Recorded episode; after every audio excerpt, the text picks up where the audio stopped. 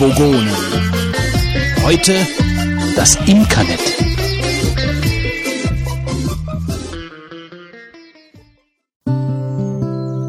Dieses Intro wird Ihnen präsentiert von Wolfgang Honig. Hören Sie das? Das ist Natur pur. Hier draußen in der Wildnis entsteht Wolfgang Honig. In der Ruhe und Abgeschiedenheit, weit ab von stinkenden Raumschiffhangars und Bulldozer-Abgasen. Wolfgang Honig, wenn es einmal etwas Besonderes sein soll. Der Saft von grünen Auen und verwinkelten, verzauberten Waldstücken macht aus Wolfgang Honig etwas Neues, nie Dagewesenes. Tausende von emsigen, fleißigen und bis in die Fühler motivierten, arbeitssüchtigen Bienen fliegen in geschäftiger Betriebsamkeit und in Wolfgangs Auftrag den ganzen Tag durch die Welt und sammeln, ernten und bestäuben. Alles im Dienst des goldenen Safts. Ja, das ist vielleicht die Wahrheit der schönen geleckten Werbewelt. Die Wahrheit sieht anders aus. Dieser Wolfgang hält tausende Bienen, die er zuvor in stockdunklen Kästen von illegalen Bienenhändlern hat über die Grenze schmuggeln lassen, in großen Plattenbauten gefangen. Fensterlos. Nur mit einem Ausgang. Angemeldete Demonstrationen der Drohnen gegen die miesen Arbeitsbedingungen wurden brutal in Zuckerwasser ertränkt. Betriebsräte aufgelöst. Die Königin wurde mit Gelee Royal gefügig gemacht und ist nur noch eine Marionette von Wolfgang. Ohne freien Willen führt sie Erfolg in seinem Sinne. Das Schlimmste aber ist, dass er alle Arbeiter mittlerweile zu Drogenabhängigen gemacht hat. Indem er die Plattenbauten jeden Abend großflächig mit dem Rauch einer mit unbekannten kolumbianischen Zutaten gestopften Pfeife zuräuchert. Wolfgang gab den Bienen Bertikret ganz klar zu verstehen, dass es den beruhigenden und halluzinogen wirkenden Rauch nur dann über die Behausungen bläst, wenn er das tägliche Arbeitspensum geschafft wurde. Ja, meine Damen und Herren, so sieht es nämlich aus. Wenn Sie also das nächste Mal im Supermarkt nach einem Glas Wolfgang-Honig greifen, denken Sie zuerst an die drogenabhängigen Drohnen, die Marionettenköniginnen und die eingeräucherten Plattenbauten, bevor Sie kaufen. Ihren Holzstuhl können Sie auch mit etwas anderem leimen und im Nach, im Nach, um nachzufühlen, wie sich wohl eine Motte am Klebeband fühlt, können Sie sich auch in eine Regentonne voller Sekundenkleber setzen, statt in Wolfgang-Honig zu baden. Vielen Dank für Ihre Aufmerksamkeit. Wolfgang, lass das Mikrofon los. Wolfgang, was willst du mit diesem großen Bienenstachel? Wolfgang, du wirst aber nicht. Wolfgang, nein, jage die Bienen nicht auf mich zu. Nein. Da sind wir wieder, die drei Vogonen. Schön, dass ihr wieder so zahlreich vor den Podcast-Empfängern versammelt habt. Euch. Mit einer Woche Verspätung trudeln wir in den Orbit, aber es gab mehr zu sprengen, als wir dachten. Mit dabei ist natürlich der Götz, hey hi, der Fitz Hey, hi. und der Bienen-Wolfgang.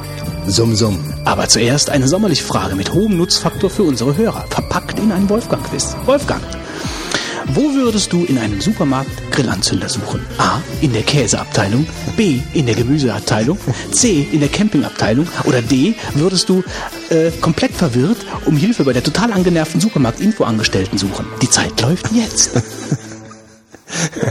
Götz, das ist nicht fair.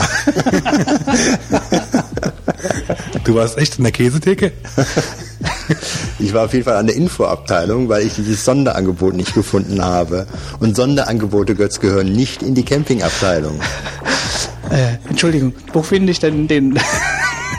den Heute um zwei Cent günstigeren Grill- Grillanzünder, ja. Ist äh, dreimal 32er Packs für zwei Euro.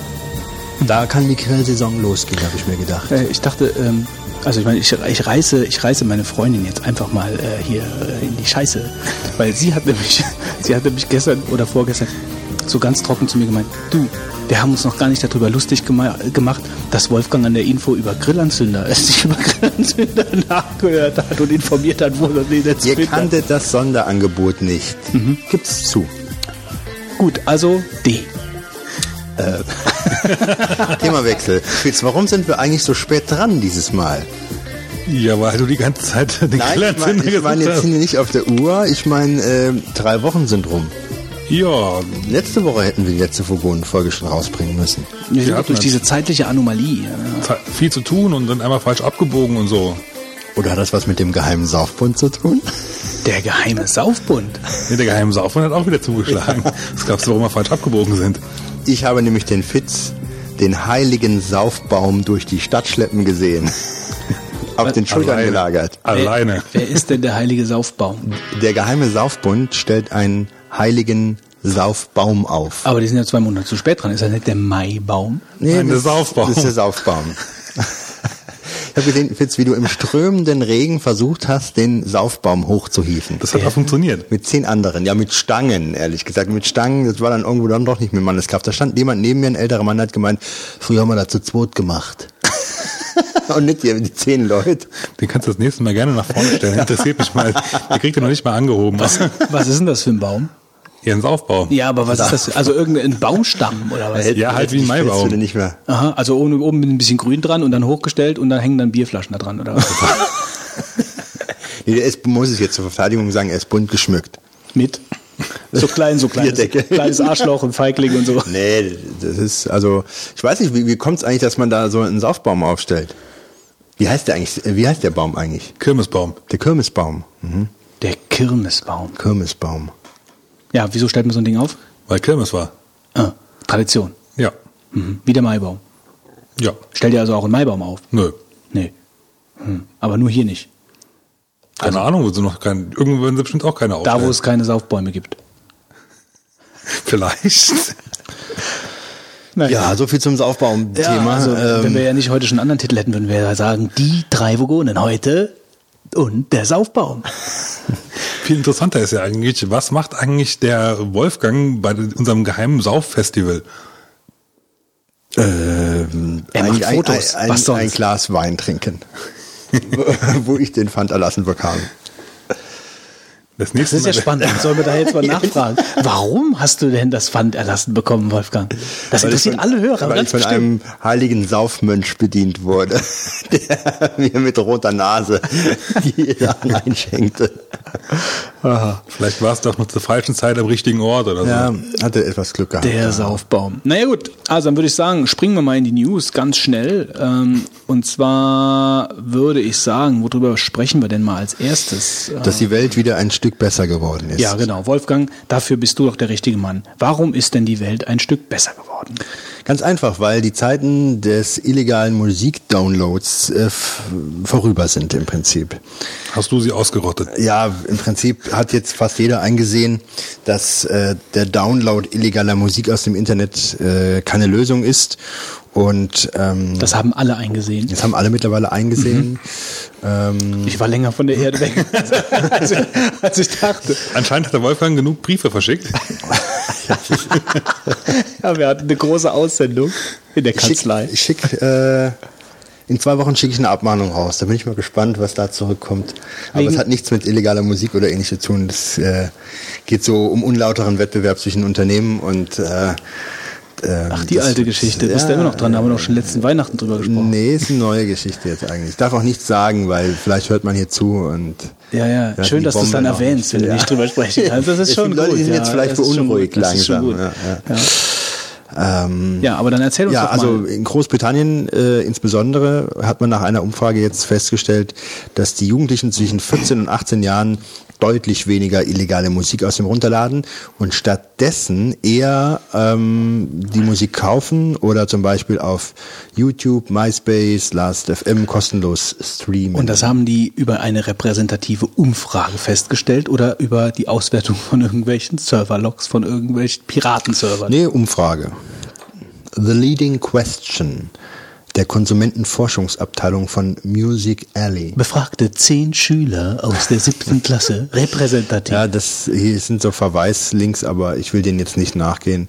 Wobei ich muss aber auch sagen, ähm, ich habe so ein bisschen, obwohl ich da nicht am Puls der Zeit bin, das Gefühl, ähm, also wenn ich jetzt zum Beispiel einen Song hören will, äh, da gehe ich auch manchmal hin und sage, ich guck mal bei YouTube, ob der jetzt nicht da hochgeladen wurde, das Video, äh, und hör den mir an. Oder du kannst auf Das MySpace. funktioniert hinaus- doch aber eigentlich nur, solange du halt nur einen Song hören willst. Ja, ja, klar.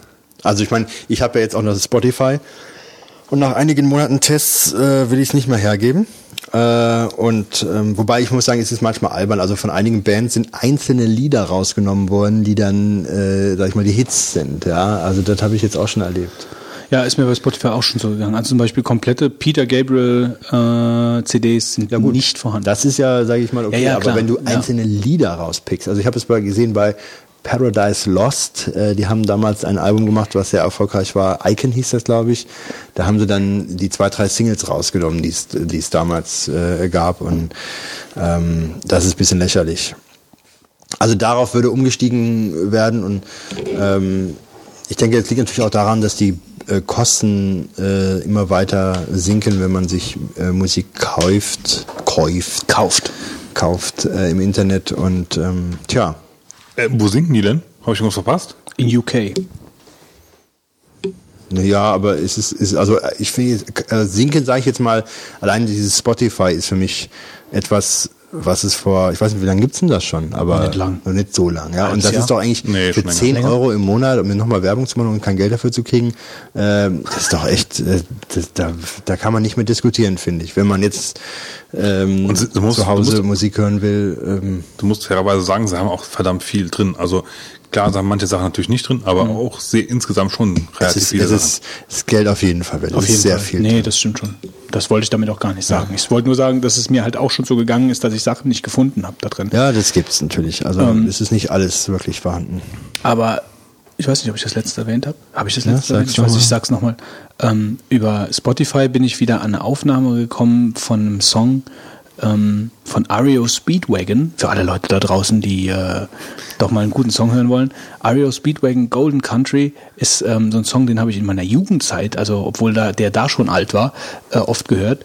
Ähm, und seitdem nicht mehr und den habe ich über Spotify wieder entdeckt. Aber nur in der Live-Version. Nur die Live-Version. Alle anderen Versionen sind Schrott. Und diese Live-Version habe ich über Spotify wieder gefunden. Das nur am Rande.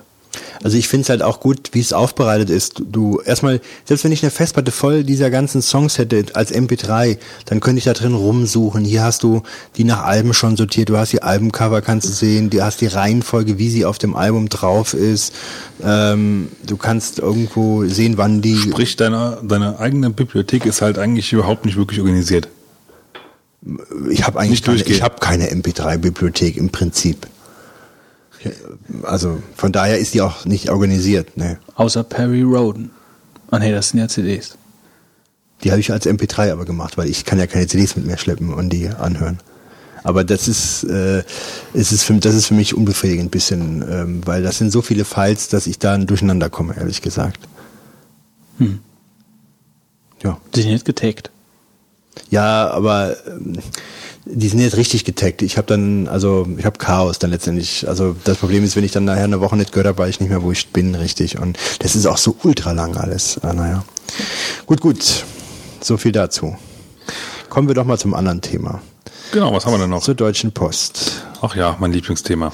Mir ist eigentlich aufgefallen, dass seit vielen Jahren eigentlich der normale ähm, Briefverkehr, dass man jemand einen Brief schreibt, das gibt es eigentlich gar nicht mehr, ne? Du meinst jetzt per Hand. Ja, ja, dass man Briefe gar nicht mehr schreibt. Also ich habe früher schon mal Leuten per Hand einen drei, vier, fünfseitigen Brief geschrieben. Ja, das habe ich auch in der Ich habe so eine Postkarte verschickt. Hä? Ich habe letztens eine Ja, Postkarte. Postkarte hat sich noch so gehalten. Also im Urlaub. Hört sich gerade so an, als ob das so ein herausragendes Ereignis gewesen wäre. Also ich habe Für eine. Schallplatte, eine Schallplatte aufgelegt oder so. Ne? Genau. Ich habe letztens eine, Po- nee, auch so leicht, ich fand, da war so ein leicht angeekelter äh, äh, Unterton. Ich habe letztens eine Postkarte verschickt. Ich öffne mal meinen Glückskeks hier. Ja, gucken, was bei dir heute drin steht. Ähm, naja, auf jeden Fall die Deutsche Post ähm, will jetzt nun. Du hast kein Glück, du kommst nicht gerade an. Ich kriege nicht auf.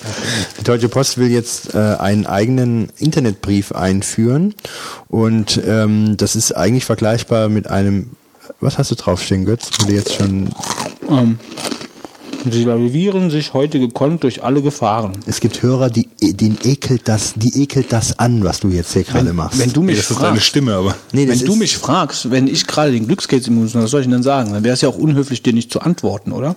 Also muss ich ja, muss ich ja gerade mit vollem Mund sprechen. Ja, ich, wollte dich, ich wollte zum dich Beispiel. unbeliebt machen bei einigen Ja, ich Hörern. gehöre jetzt übrigens, ja, das- ich, ich weiß. Ich meine, so bist du halt, ja. Also, Du willst mich auf dein Niveau runterziehen. Ja, das kommt vom Intro jetzt, wo ich durch den, Aber, wo ich nicht äh, gut wegkomme, habe ich gemerkt zum Schluss. Aber ähm, jetzt habe ich vergessen, was ich sagen wollte. Ja, ist nicht schlecht. Machen wir weiter im Na, Thema. navigier einfach weiter durch die.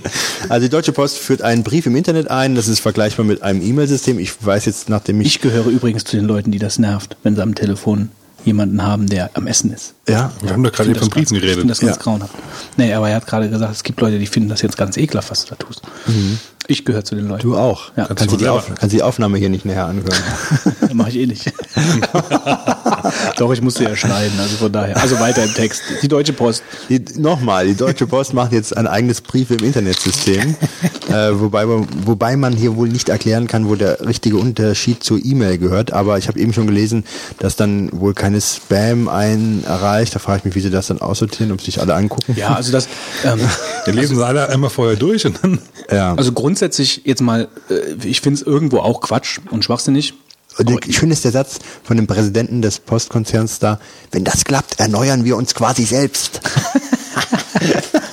Tja, wenn Aber das ich- nicht klappt, dann ein schönes Aber Problem. sowas fehlt natürlich eigentlich schon. Ich meine, wir, wir, wir leben in einer Zeit, ähm, wo elektronische Kommunikation, wo E-Mail ja fast schon veraltet ist. Ähm, und wenn du mit Behörden kommunizieren möchtest, jetzt gibt's ja diese DE-Post, ja, oder zumindest ist das jetzt am Anlaufen und so, mit ein eindeutiger E-Mail-Adresse etc. Ähm, aber normalerweise läuft ja die Kommunikation mit Behörden, bis aufs Finanzamt, mit Elster, ja eigentlich über PDF-Dokumente. Ja? Also du musst ein PDF runterladen, du musst es dann faxen oder sonst irgendwas. Von daher finde ich die Grundidee, so eine Geschichte zu haben, wo du halt wirklich über über E-Mail oder über irgendeine ähm, äh, E-Post mit den Behörden dann äh, verbindlich kommunizieren kannst, nicht schlecht. Also die Idee finde ich auch nicht schlecht. Ich bin halt sehr skeptisch, wie das.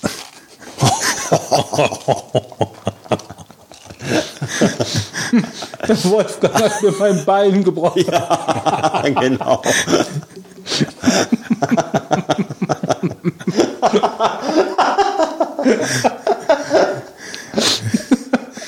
Eigentlich mögen wir uns. Aber Und das andere jetzt Mein auch Arm, noch. Wolfgang. Okay. Eigentlich findest du die Idee gut, Fitz? Aber ich bezweifle noch irgendwie so ein bisschen dran, dass die Post das irgendwie technisch gut löst. Ich weiß es nicht. Ich lasse mich gerne davon einem Besseren überzeugen, aber ich bin da mal sehr gespannt. Ja, das ist, so geschlossene Systeme sind natürlich, haben ja auch ein bisschen was für sich, weil man halt jetzt nicht dieses Spam-Problem hat. Wenn ich dann höre, dass über 90 Prozent der Post Spam ist, tja, ne? Ja, also da, gut, Spam ist das eine. Äh, was ich auch äh, da ein ganz, eine ganz wichtige Geschichte, einen Punkt finde. Ich meine, wer von Du euch, kannst, noch mal ganz kurz zum Verständnis, du kannst dann nur innerhalb von diesem Netzwerk verschicken, oder was? alles andere wäre ja eigentlich ein bisschen, Ja, muss auch sein, dann wäre es, ich ja wieder ein bisschen genau. sinnlos. ne? Ja. Also ich glaube, du hast dann schon dein eigenes Kann nicht sein, dass du nur einen dafür. E-Mail-Account jetzt kriegst. Nee, also ein E-Mail-Account wird das in dem Sinne nicht sein, das glaube ich nicht. Aber wieso, das, das wird dann auch nur über Webinterface funktionieren, weil die E-Mail-Clients dann so umzurüsten, dass das dann, das glaube ich nicht. Also so verstehe ich das. Aber wer von euch nutzt denn wirklich regelmäßig mit äh, Leuten, die er, äh, mit denen er regelmäßig schreibt, so wie wir beide das zum Beispiel schon mal vorhatten, äh, PGP beziehungsweise GPG? Irgendeine Verschlüsselungsgeschichte. Äh, ich bei meinem also ich habe, ja bitte. bei meinem Hiwi-Job, aber eigentlich auch nur, wenn wir halt, war halt vorher abgemacht und wir Passwörter verschicken. Also es Mhm. Ich hatte das bei mir regelmäßig eingerichtet. in irgendeiner Form, aber Aber auch nicht, ihr, signiert auch wenigstens nicht eure Mails so.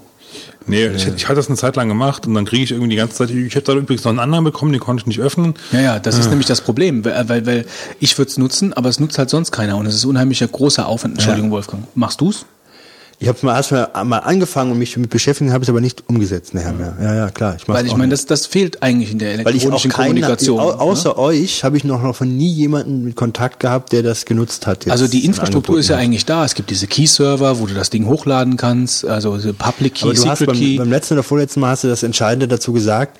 Ähm, das ist einfach noch zu kompliziert, anstatt die anderen Leute alle darauf aufspringen. Ja, und deswegen, da sehe ich eigentlich genau den, die Chance, dass die Post da irgendwas macht. Ich meine, ich habe Angst davor, dass es die Post ist, die das umsetzt, aber ich glaube, da äh, hat sie eine Lücke gefunden, wo sie wirklich reinstoßen kann. Wenn sie das wirklich Benutzer, äh, also intuitiv umsetzt, dann haben sie da wirklich einen Dienst, den sie verkaufen können.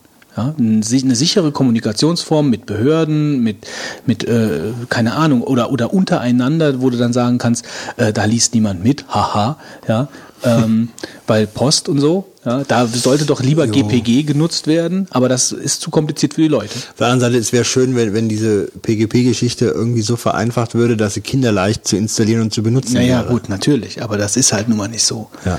Das ist nun mal nicht so. Ich meine, guck dir mal an, wenn äh, dieses Mail-Plugin, was es da gibt. Ja. Ewig monatelang ging das dann wieder Ja, gar genau, nicht. dann kam nach der also neuen das ist so Version ein ging das nicht. Hobbyprojekt anscheinend. Genau. Äh, Verstehe ich nicht, warum sich das nicht lohnt. Professionell mal umzusetzen. Also, äh, und es ist, es ist dann halt, es ist schon ein bisschen, ein bisschen tricky, die ganze Geschichte. Wenn du überhaupt keine Ahnung hast davon, dich da einzulesen, dann dann ist halt Ja. wirklich die Hürde schon relativ hoch. Ja, deswegen hat es ist sehr verwunderlich, weil ich habe auch mit vielen, ob es jetzt Mandanten sind oder Firmen, wenn du siehst, was die alles austauschen an Dokumenten, Ja, ja. alles ungeschützt. Und alles kann mitgelesen werden. An jeder Station, wo die Mail vorbeikommt, an jedem, an, je- an jedem Server kann da jemand sitzen und kann mitlesen, was er will. Ich meine, die Wahrscheinlichkeit ist natürlich relativ gering. Ja, jeder, jeder sagt dann halt, äh, was interessiert denjenigen halt meine Mail. Ich glaube, wenn man jetzt alles abfangen könnte, ich sag mal, ich könnte mir schon vorstellen, ein Wochenende mal nur äh, andere Leute E-Mails zu das lesen. könntest du dir vorstellen. ja. ja, ich mein, Ich meine, Ich dachte, du hast keine Zeit. Du glaubst Nee, doch hab nicht, nicht. dass, Daran dass äh, kriminelle Kräfte das Auto, dass die das wirklich per, per also persönlich halt durchlesen. Ja klar, oder irgendwie Nee, nee, die, die durch, lassen durchsuchen nach mit, Schlüsselbegriffen. ja, mit Data Mining, äh, so mit so mit, mit irgendwelchen Geschichten. Da gab es doch mal den, den, den einen Fall, wo die vor beim Tornetzwerk, wo irgendjemand so ein Tor-Endnot betrieben hat. Und da kommen die Sachen ja quasi wieder unverschlüsselt raus. Ja? Und dann haben irgendwelche Botschaften, haben halt über dieses Tornetzwerk halt E-Mails ver, ver, äh, verteilt und, und versendet. Ja. Ja, ist halt blöd, ne? wenn, wenn du halt da genau diesen den einen Server unter Kontrolle hast und alles mitlesen kannst. Ja, ja, klar. Aber es ist halt einfach, es ist diese PGP-Geschichte oder GPG, also PGP ist ja dann das Pretty Good Privacy, was der Typ dann halt damals entwickelt hat und GPG ist die freie Variante von der Geschichte, nur mal das zur Erklärung. Ähm, es ist halt dann einfach ein bisschen zu kompliziert. Du musst einen privaten Key erstellen, also du erst- erstellst so ein Schlüsselpaar aus privatem und Public Key. Der private Key, der ist dann äh, passwortgeschützt nur für dich, um praktisch die Mails, die du mit die mit deinem Public Key verschlüsselt wurden, äh, wieder zu entschlüsseln.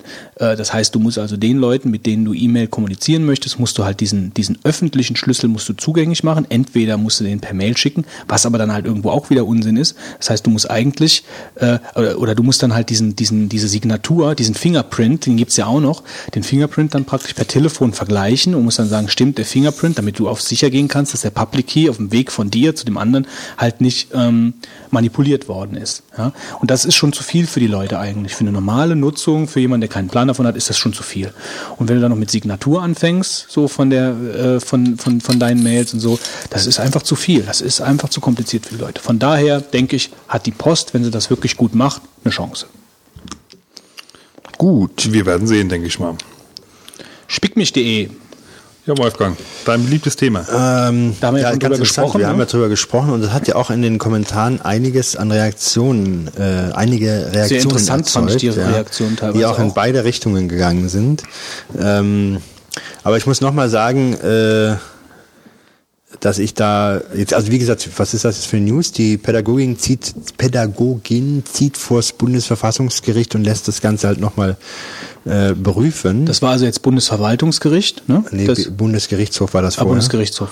Und jetzt äh, will sie die Grundrechtsverletzung wohl überprüft haben vor dem Bundesverfassungsgericht. Hat sie denn da jetzt die ähm, praktisch ihr Argument verändert, mit dem sie dagegen zu Felde zieht? Weiß ich nicht. Steht hier nicht in den News. Ich vermute mal, Ich musste jetzt nur deshalb, habe ich dich jetzt Also- auf den falschen Fuß erwischt. Ich dachte halt, weil du jetzt gesagt hast, äh, sie, sie wollte jetzt da beim Bundesverfassungsrecht die Grundrechte irgendwie, deswegen habe ich gedacht, muss Mhm. sie da ihre, ihre Argumentation verändert haben, um überhaupt eine Chance zu haben, da anzukommen. nee, also eigentlich im Prinzip ja nicht, weil sie sagt ja, es ist ein Eingriff in ihre Privatsphäre und das Persönlichkeitsrecht. Und ähm, tja, das wird man jetzt, das sind ja auch, sage ich jetzt mal, Entscheidungen, die da jetzt getroffen werden. Ähm, ich weiß nicht, wenn man so Bundesverfassungsgerichtsentscheidungen liest, die sind ähm, natürlich, sage ich mal, auf rechtlicher Basis, sind aber dann doch auch Entscheidungen, die, sage ich mal, Wertungen innehaben, die dann äh, schwer voraussehbar meines Erachtens immer sind. Ja, also das sind dann, das ist ja nicht so, als wenn das Bundesverfassungsgericht jetzt als einziger das Gesetz lesen kann, sondern das sind ja dann immer Fragen äh, Schutzbereich von den Grundrechten und so weiter und wird das hier erfasst und äh, also es, das ist immer meines Erachtens dann noch eine große Unbekannte, was da daraus äh, kommt. Ähm, Aber, äh, der BGH hatte ja auch in dem Urteil gesagt, das ist eine Einzelfallentscheidung, das kommt immer auf das Online-Portal an, was da genau für Kriterien sind. Und ähm, Ja, also ich weiß es nicht, was dabei rumkommt, äh, wenn man das jetzt aus der Ich denke, wir sind alle gespannt und, und warten der Dinge, die da kommen. Ähm, aber so wie ich das verstanden habe, das vielleicht noch dazu. Ähm, ähm, ich war gerade durch ein komisches Geräusch in diesem Raum abgelenkt. Was ist das? Also ich sehe doch nicht. Nein, nein, nein. Doch, jetzt was Wichtiges. Okay. Ähm, Ach so, Entschuldigung. Ja, ich, ich- ich, jetzt- wollte, ich wollte was Unwichtiges Ja, einwerfen, aber ja, wo du mich jetzt eh schon da äh, gefragt hast, ähm, äh, ich habe hier noch äh, ein Statement gefunden von einem Rechtsanwalt, der sagt dann, dass er jetzt das Grundrecht auf informationelle Selbstbestimmung in den Mittelpunkt der Klage von dem Bundesverfassungsgericht rücken will. Ähm, das ist ja auch in den letzten Monaten immer mehr gekommen, dass man so ein Recht darauf hat, äh, selber zu bestimmen, ähm, wie die Daten im Internet praktisch existieren. Dieses Also ich habe das halt nur so verstanden, korrigiere mich, ja. Ich hatte es halt so verstanden, dass sie jetzt mh, oder dass es jetzt die Argumentation jetzt dahingehend läuft, dass sie praktisch nicht sagt, ähm, ich möchte, ich ziehe gegen die Meinungen zu Felde, sondern ich ziehe zu Felde, äh, weil ich mit meinen Daten da stehe und dass das, also praktisch, dass sie überhaupt, äh, dass ihr Name da steht und so, dass, dass Ja, es das ist, das ist ja dann auch, wenn ich halt eben gesagt habe, Grundrecht auf Inf informationelle Selbstbestimmung. Ähm, Aber- das geht ja dann darauf, dass man selber bestimmen kann, welche. mit welchen Daten man wo Daten, steht. ja. Das ist doch aber dann eigentlich ein, ein, im Prinzip ein neuer, Ja. neuer, neuer Streitpunkt eigentlich. Ja, das meine ich ja jetzt. Also deswegen muss ich da muss man dann direkt vom Bundesverfassungsgericht damit. ja nächsthöhere Instanz, denke ich mal. Also, Ja, wenn du mit was Neuem kommst, ich meine, Ja gut, also das ist jetzt eine Grundrechtsverletzung, die da äh, geprüft wird. aber ich denke mal, wenn du jetzt die Klägerin bist, dann möchtest du ja eigentlich auch, also wahrscheinlich ist es ja so, dass du nicht Also, direkt, die war ja beim wahrscheinlich ist es ja so, dass du nicht direkt vors, vors Bundesverfassungsgericht ziehen kannst. Du musst wahrscheinlich ja durch die Instanzen gehen. Du kannst nicht direkt vors Bundesverfassungsgericht, es sei denn, du bist halt wahrscheinlich eher eine höhere, eine höhere Institution wie irgendwas Bundestagstechnisches oder wenn es um ein Gesetz geht. Also das Aber- ist sehr kompliziert, das sollten wir jetzt nicht hier in ein paar oh, ich sehe schon, der Wolfgang hat Angst. Ja, ja, der also, bricht hier gerade Leute, durch aber ich- Weiß. also, äh, ich, also ich mache keinen... Aber nur äh, jetzt nur nur ein Satz halt dann doch dazu. Also äh, wenn wenn wie der Fitz jetzt gesagt hat, also es geht praktisch um einen neuen Punkt in dem in dem Streit. Also sie sagen wir mal, sie wechselt die Strategie und sagt, ich beschwere mich jetzt nicht mehr darüber, sondern ja. darüber. Warum warum geht sie dann nicht nochmal vor das Bundes äh, vor den Bundesgerichtshof, sondern äh, geht ans Bundesverfassungsgericht oder kann sie sich das überhaupt aussuchen? Also erstmal, sie war ja beim Bundesgerichtshof. Ja. Ich kann dir aber überhaupt nicht sagen, ähm, was da jetzt, sage ich mal, vorgetragen wurde im Detail und was da wie entschieden wurde. Ich habe das Urteil überhaupt nicht gelesen. Nee, ja. wir, wir nehmen ja. es hypothetisch mal an. Das, Kann ich dir sie hat jetzt, sagen. sie hat jetzt verloren. Sie hat jetzt am Bundesgerichtshof verloren. Äh, mit dem, wie sie da war, mit dem, was sie da vorgetragen hat, ja, hat sie praktisch gesagt, nein, du hast nicht recht. So, und jetzt ähm, sagt sie, äh, jetzt würde mich aber mal interessieren, wenn ich das und das und das, das und das und das stört mich und das und das möchte ich eigentlich jetzt mal, da drin fühle ich mich in meiner, in meinem, in meiner ähm, rechtlichen Situation verletzt oder wie auch immer. Ähm, kann sie dann selbst bestimmen, ich gehe damit jetzt ans Bundesverfassungsgericht oder muss sie an den Bundesgerichtshof wieder gehen? Weißt Sie kann nicht mehr an das Bundesgerichtshof das da entscheiden lassen. Kann sie nicht. Nee, Warum? sie war ja da. Aber, aber- achso, du meinst den Bundesgerichtshof jetzt, Vorsicht. Ja. Bundesgerichtshof meinst du jetzt. Aber auch wenn du, wenn du was, Ja, aber Moment, wenn, wenn wir jetzt hier irgendwie Verfahrenswege äh, mit den Inhalten abklopfen wollen, kann ich euch keine Antwort zu geben, dass äh, Grundrechtsüberprüfungen letztes Mal Viertelsemester gemacht und damit nach. Sie suchen einen guten Anwalt, gehen Sie woanders Ja. hin. wenn es um Grundrechtsüberprüfung geht, bitte woanders hingehen. Ich nichts mit zu tun haben. Äh, naja, gut. Ja, gut. Vielleicht weiß es ja einer von unseren qualifizierten Mithörern. Ja. Ich habe so das Gefühl, der Wolfgang hat die Frage überhaupt nicht richtig zugelassen. Ja, das ist jetzt alles so, ne, ne, ne, ne, komm, Nee. komm, komm. Viertes Semester damals, oh Gott. Gut, dann gehen wir halt zum nächsten Punkt. Windows 7 habe ich hier stehen. Jo. Wer von euch hat denn eine Firma? Keiner. Keiner. Doch. Gut, aber Götz will sein komplett auf Mac umrüsten und Ja, wir rüsten gerade komplett auf Apple wie um. sieht's bei euch aus? Wolfgang? Äh, Windows 7 umrüsten? Was ist das für ein Quatsch? Ehrlich gesagt, was das für Fragen hier? Kein Mensch rüstet, rüstet auf, auf, auf Windows erstmal nochmal um Das ist der dann, Punkt, das ist der Punkt, das ist der dann Punkt. auf Windows 7. Nee, also das ist einfach der, der, äh, der, der Hintergrund von der, von der Meldung ist einfach, ähm, dass die scheinbar äh, eine Umfrage gestartet haben ähm, äh, unter 1000 IT-Administratoren Und 59 Prozent der befragten Unternehmen planen keinen Umstieg auf das neue Betriebssystem von Microsoft. Sehr wahrscheinlich 1000 Linux-Systemadministratoren.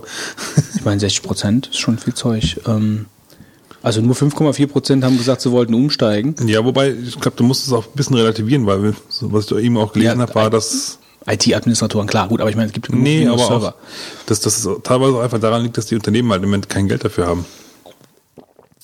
Durch die Krise. Und äh, ich meine, so ein Windows 7 kostet halt auch Geld. Windows entsprechend. Also ich glaube, klar, das ist natürlich ein Punkt, sicher hast du recht. Ähm, aber ich glaube auch, dass die einfach nach der Vista-Geschichte einfach Schiss haben. So von wegen Kompatibilität, wie sieht's aus mit den Treibern, Zertifizierung, bla bla bla. Ich glaube, das ist einfach, ich glaube, die haben einfach Angst, nochmal so eine Vista-Pleite zu erleben. Wobei es ja alles Wer, momentan wer jetzt aus- Windows oder? Nee, die Leute, die umsteigen. Ich meine, von Windows XP zu Vista sind ja viele entweder genötigt worden, umzusteigen, dadurch, dass halt neue PCs nur mit Vista ausgeliefert wurden, oder sie haben es einfach auch gemacht, um einfach auf dem neuesten Stand zu sein. Äh, Und das war halt oft ein Reinfall, wegen, also aus den verschiedensten Problemen oder aus den verschiedensten Ursachen. Und ich denke mal, die wollen jetzt einfach der Sache also ich glaube, früher oder später werden die natürlich umsteigen, wenn sie nicht einen Systemwechsel machen, aber die werden noch warten. Die werden das nicht direkt machen. Also ich kann nur hoffen, dass das, was uns heute passiert ist, nicht noch weiter so drin haben. Ich war heute in einer Besprechung bei der Uni und ähm, da hat jemand eine Präsentation gehalten und auf einmal ist halt sein Vista-Laptop runtergefahren und Updates installiert, weil du halt diesen schönen kleinen äh, No- Notice da unten halt natürlich nicht gesehen hast. Das war, war echt toll. Also ich kann nur hoffen, dass man sowas auch wieder, also ich kann echt nicht verstehen, wie man sowas einbaut, aber gut, das ist eine andere Geschichte. Ja, also ich denke, wie gesagt, äh, ich meine, so eine Umfrage, so Umfragen sind immer, ach ja, also weiß man nie so richtig, was man davon halten soll. Aber ich denke, es, äh, man muss mal warten, wenn Windows 7 raus ist und äh, dann wird sich das entweder, äh, wird die Kritik über dem System zusammenbrechen und äh, also beziehungsweise werden wieder die Kritiker halt drüber herfallen, werden es zerreißen, wenn es halt Schrott ist. Aber wenn's, äh, wenn sie, wenn Microsoft die Hausaufgaben gemacht hat und das System wirklich ähm, viele Vorzüge gegenüber Vista hat, dann werden halt auch die IT-Unternehmen mein- umsteigen. Ja, Klar. aber da muss auch wirklich, sag ich mal, der Mehrwert vorhanden sein. Also man soll nicht immer glauben, nur wenn was Neues kommt, dann wird direkt Nee, umgestiegen. jetzt nicht mehr. Ja. Bei Vista war das bestimmt so. Also bei Vista war es Also- nach Windows XP, denke ich schon, dass das zumindest ein Teil von den Argumenten war oder äh, Du musst halt immer richtig viel Geld in die Hand nehmen, wenn du so umsteigst. dann kannst du halt irgendjemanden beauftragen, der die ganzen Systeme umstellt und das ist ein Risiko ohne Ende. Und wenn die, Natürlich. wenn die Sachen einfach laufen und du nicht wirklich den Hammer an Verbesserungen hast, machst du das nicht. never change a running system. Das stimmt bis zu einem gewissen Grad. Also ab, ab einem gewissen Alter sollte man das dann doch mal wieder. Ja, aber ich sag mal, die Verbreitung von Windows XP ist ja momentan doch noch extrem und ähm, ich weiß nicht, ob man es muss halt vom Einzelfall entschieden werden. ne? Aber Und Windows will ja, Microsoft will ja sicher irgendwann oder werden die irgendwann aus der aus dem Busch springen und werden sagen, so wir wir äh, wir verlängern halt die äh, ähm, die die äh, die Unterstützung äh, für Windows XP nicht mehr. Klar, im Moment können sie sich das noch nicht erlauben, weil dann ein Sturm der Entrüstung losginge. Aber äh, irgendwann müssen sie das machen, allein schon um ihrem Unternehmen halt irgendwie wieder ein bisschen Auftrieb zu geben durch durch den neuen Verkauf von Windows äh, von Windows 7. Weil ich meine, die Windows 2000 wird Windows 2000 noch offiziell unterstützt? Ja, noch schon. ne? Hm, nee, ich meine nicht mehr. Keine Updates mehr? Hm. Ich, muss, ich guck, guck mal gerade nach. Naja, however, also ich würde sagen, dass so eine Umfrage muss man mit Vorsicht genießen. Es ist natürlich interessant, dass nur 59 Prozent der Leute, also dass 59 Prozent der Leute sagen, der IT-Administratoren ähm, interessiert sie nicht, aber die Umfragen muss man wie gesagt immer mit Vorsicht genießen und ich denke mal, wir warten einfach mal ab, bis Windows 7 draußen ist und dann äh, unterhalten wir uns nochmal. Ich muss mich revidieren. Support für Windows 2000 endet am 13. Juli 2010. Okay. Weil ich kann mich nämlich erinnern, ich letztens noch über meinen Tipp, den ich heute auch als von dem erzähle, dass das Programm noch Updates gesaugt hat von Windows 2000. Ähm, ja, jetzt haben wir noch zwei News und wir haben noch äh, ein bisschen Zeit. Das heißt, ich würde sagen, wir quatschen mal über Spammer? den Ver ja gut über Spammer. Okay. Den Holländer, äh, den fliegenden Holländer. Oder, oder fliegt er nicht? Er fliegt ähm, Er bezahlt auf jeden Fall. bestimmt mal in die ganz Luft, weil er ein, über 21 Millionen Spam-E-Mails versandt hat und jetzt eine Geldstrafe von 250.000 Euro zahlt. Aber da ist ja eigentlich schon mal als als allererstes interessant, ist oder sind 21 Millionen Spam-Mails überhaupt viel? Schwer zu sagen. Das würde mich halt mal interessieren. Ist das halt ein hoher Wert? In der äh, sind 21 Millionen Spam-Mails viel in der Spammer-Szene. Ich meine, äh, es sind auch schon Leute in Amerika in den Knast gegangen für Spam-Mails verschicken. Die haben äh, nicht nur 250.000 Euro bezahlt. Deswegen habe ich das gar nicht so richtig verstanden, warum das so hoch, also so, so schlagzeilentechnisch. Das äh, sind 0,11 Cent pro Spam-Mail. Also ich finde, da könnten sie ruhig auf 5 Euro oder so anheben pro Spam-Mail. Also er, hier steht, äh, er sei einer der hartnäckigsten Spammer, die man je erlebt hat gewesen. Steht dir gerade, in welchem Zeitraum er die versendet hat? Weil ich meine, das, das kommt ja auch drauf an, ja. 21 Ja. Millionen über. Ich, hab, ich hatte letztens irgendwo einen Bericht gelesen, wie viel so ein Botnetz verschickt. Ich glaube, das waren irgendwie 350.000 am Tag oder so. Hm. Und damit wären sie aber so, dass du halt irgendwie, ich glaube, irgendwie fünf, fünf E-Mails pro Sekunde, so dass es eigentlich bei normalen Systemen eher nicht auffällt, dass du so noch verschickst. Ähm, also bei circa, ich glaube, 300.000, äh, ich weiß nicht mehr genau die Zahl. Ich weiß, es war auf jeden Fall irgendwie äh, schon relativ hohe Zahlen.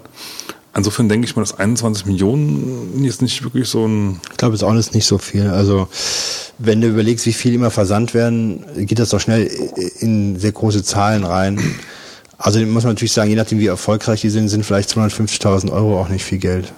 Also es sind auf jeden Fall äh, Beschwerdemails halt, also 400 Beschwerden äh, äh, eingegangen wegen äh, dieser massenhaften Verbreitung, weil scheinbar ist es auch nicht so, dass er Ist ja dass, richtig viel. dass er willenlos irgendwie alle möglichen verschiedenen Spam-Mails verschickt hat, sondern er hat scheinbar nur in, in, Richtung, in eine Richtung halt die Spam-Mails verschickt, also them thematisch halt. Also es ging um irgendwelche, um irgendwelche Reklamen für äh, äh, Internetwerbeaufträge, wie man sowas ordern könnte und sowas.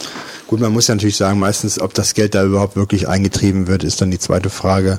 Und die nächste Frage ist, ähm, wie, ob man die Leute überhaupt da Oft ist doch das Problem, dass die ja gar nicht dann greifbar sind, ja, Äh, dass die Identität der Spammer, wenn sie irgendwo im Ausland sitzen, völlig unbekannt ist und dass jetzt hier jemand das aus Holland, aus Europa gemacht hat, ist schon sehr mysteriös.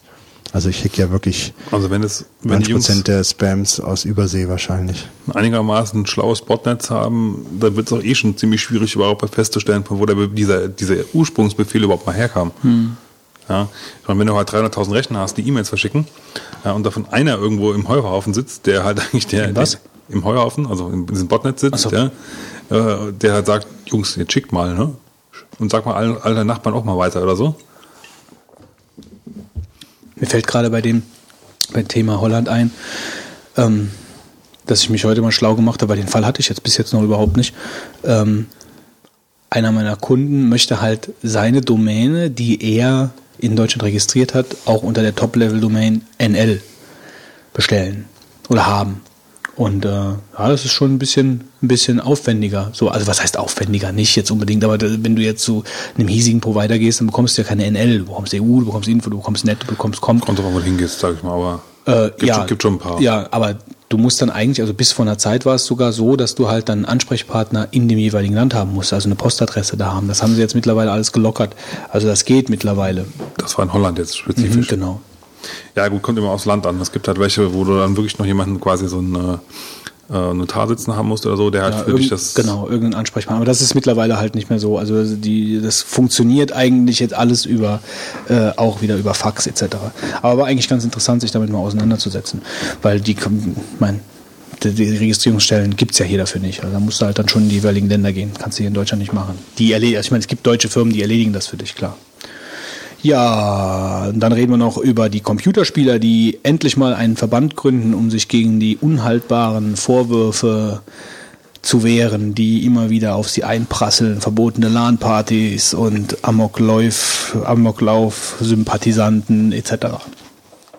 Ist wahrscheinlich auch dringend notwendig, dass man mal irgendwie eine Lobby hat, ähm, die gegen diese ganzen Maßnahmen vielleicht etwas gebündelt ähm, die auf Computerspieler praktisch hereinbrechen, frag mich vorgehen kann. eigentlich, warum sowas nicht schon längst mal... Müssten eigentlich die Spielezeitschriften und Längst, Softwarefirmen, genau. äh, die schon im, in dem Land sind, hätten schon längst irgendwie da viel mehr machen müssen. Das ist schon irgendwo total unterentwickelt und man Die- wird jetzt überrollt von den ganzen. also als ich das gelesen habe, habe ich echt gedacht, warum gibt's das nicht? Ja, warum eigentlich? Warum gibt's das nicht schon längst? Früher, schon viel früher. Mitglieder in dem Verband, sind das Spieler oder sind das, habe ich gerade eben hier, sind das ähm, quasi Firmen. Gamer. Keine Ahnung. Er heißt VDVC. Verband für Deutschlands Video- und Computerspieler. Also wahrscheinlich eher Spieler. Weil ich kann mir eigentlich vorstellen, dass, dass die Computerspiellobby an sich selbst schon schon wieder das Bein. Bein. Also das, was hier so pervers kracht, das sind nicht normale Chips. Das sind, äh, das sind so Kropöck ähm, Krabbendinger aus dem Thai, aus dem Thai-Restaurant, weil wir haben hier uns eben Thai-Futter reingeschoben. Und ähm, ich war so verrückt und habe eine Tüte von diesen Krabbenchips mitgebracht, weil ich wusste, dass Wolfgang die sich während der Sendung total reinschiebt. es gibt auf jeden Fall in Deutschland 23 Millionen Video- und Computerspieler. Das ist eine ganze Menge, finde ich. Davon das sind drei hier im Raum, ist schon mal nicht Das schlecht. ist eine ne? ganze Menge. Also 23 Millionen Videospieler ist eine Naja, ganze gut, ich Menge. habe letztens stand- Erachtens Ich glaube, es war auch auf Heise stand irgendwo im Bericht, dass ähm, du tendenziell, je höher der Bildungsgrad ist, dass da, desto mehr Computerspiele werden gespielt. Also desto öfter werden Computerspiele gespielt. Naja, hm. also Ich kann Ihnen nur sagen, was da stand. hä? ja, nee, weiter. Also Also die suchen auf jeden Fall jetzt halt auch Kooperationspartner. Äh, also es gibt scheinbar halt schon eine ganze Menge von äh, Vereinigungen von Spielern, ja, also so äh, wie irgendwie Wii-Spielergemeinschaften etc. Und es gibt natürlich auch große Clans von den ganzen 3D-Shootern und E-Sports-Geschichten. Äh, und die versuchen die natürlich jetzt alle zu aktivieren, um mit da rein zu, äh, reinzukriegen, um halt einfach die Lobby zu vergrößern äh, und äh, da die ganze Sache auf eine breitere Basis zu stellen. Also ich finde es grundsätzlich wirklich Ja, ich gut. also das war absolut nötig. War absolut nötig, weil ich meine, die kriegen ja Prügel ohne Ende oder wird drauf eingeschlagen, äh, ohne Sinn und Verstand. Äh, und von daher finde ich das halt einfach wichtig, dass da, dass da irgendwas auf versucht wird, auf Augenhöhe zu schaffen. Also wenn ihr zu viel Zeit habt oder auch wenn ihr zu wenig Zeit habt, Schaut bei euch uns in die einfach Shownotes. interessiert, äh, könnt ihr euch vielleicht ja auch da ein bisschen mitmachen und den Jungs helfen. Ja. Ich denke mal, bei der Petition gegen, gegen diese Killerspiele ähm, wird es halt schon äh, klar, dass es halt nicht ganz so viele Leute gibt, die vor, vor mir mit dem iPhone rumwinken. Nein, äh, naja, also ich vergesse das jetzt und wir hören jetzt lieber auf, weil mich gerade total aus dem Konzept gebracht hat. Die 42 Sekunden, Wolfgang. 3, 2, 1, los geht's. Code Rush, ein Dokumentarfilm über die Firma Netscape und ihren gleichnamigen Browser, steht nicht mehr unter US-amerikanischem Copyright.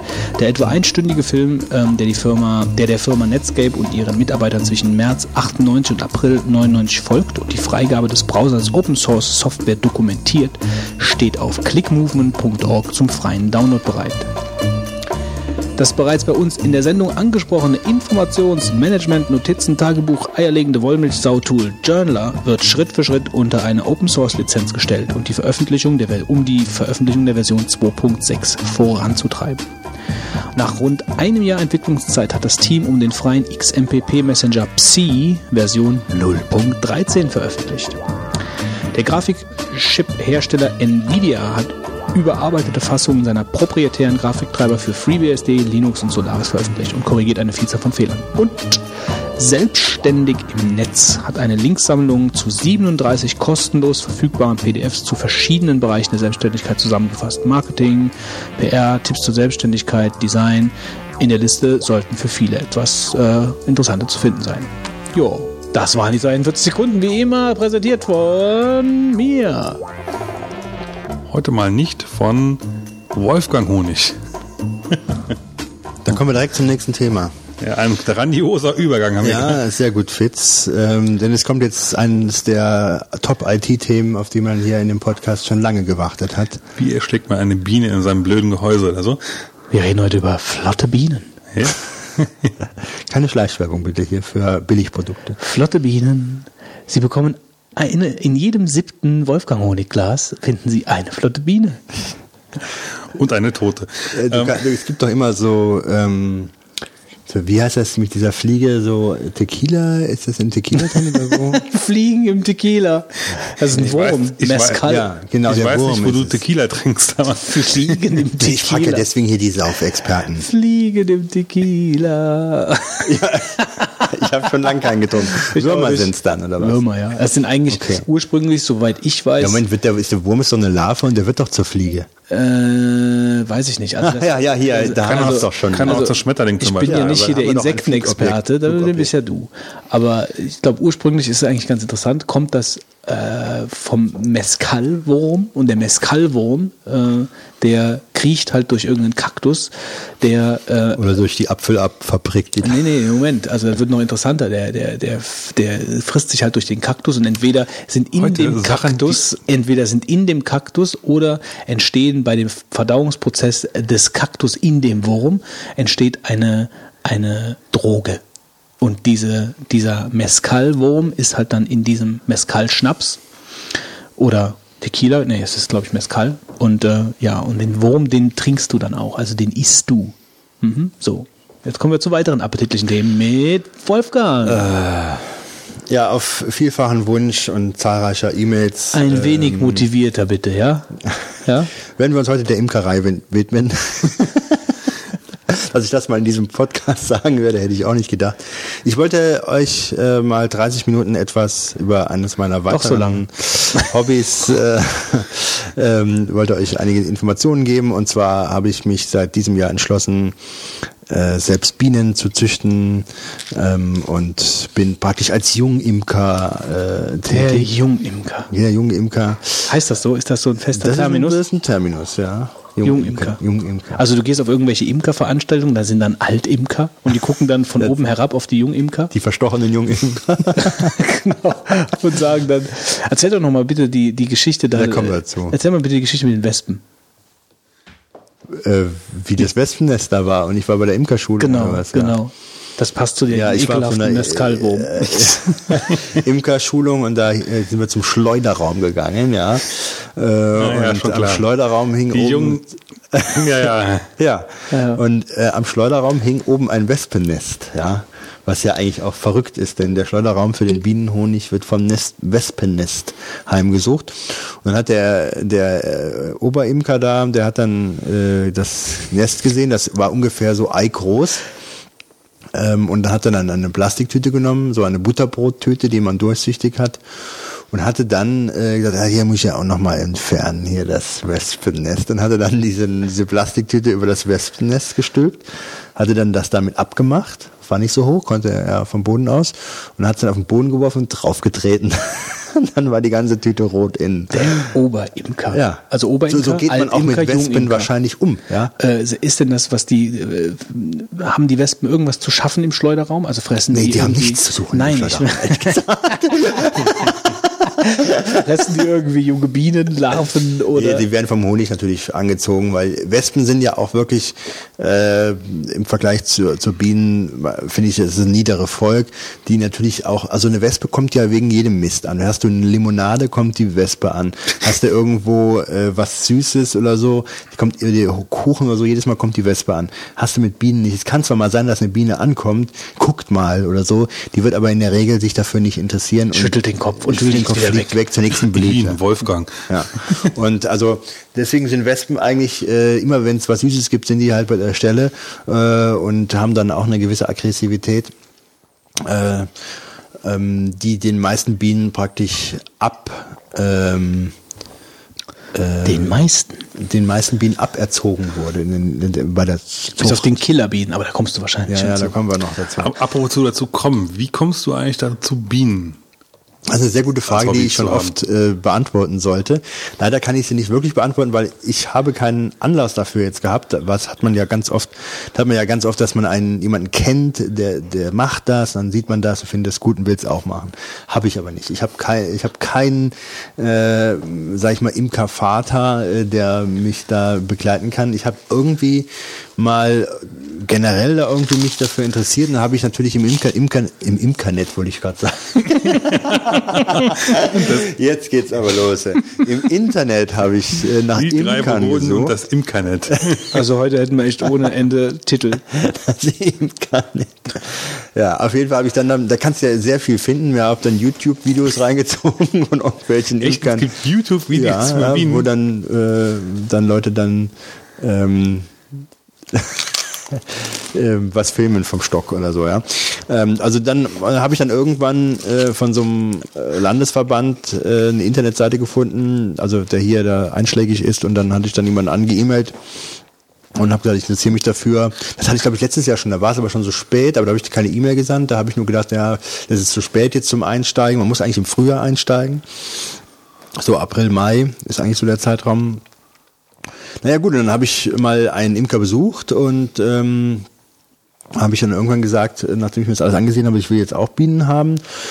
Und der hat mir dann zwei Völker besorgt. Die bekommst du dann ähm, von einem Imker, der was größer ist und also auch so, äh, sag ich mal, Völker züchtet. Er hat dann ähm, Königin, die er züchtet, die tut dann mit Bienen vereinen. Da gibt es also verschiedenste Möglichkeiten, wie man halt eine, ähm, ein, ein Volk bekommt. Das heißt, du Ähm, sag, gehst du hier wirklich hin und sagst, ich hätte gern den und den und das und das kombiniert mit dem und dem. Ähm, du sagst einfach nur, ich hätte gerne ein Volk.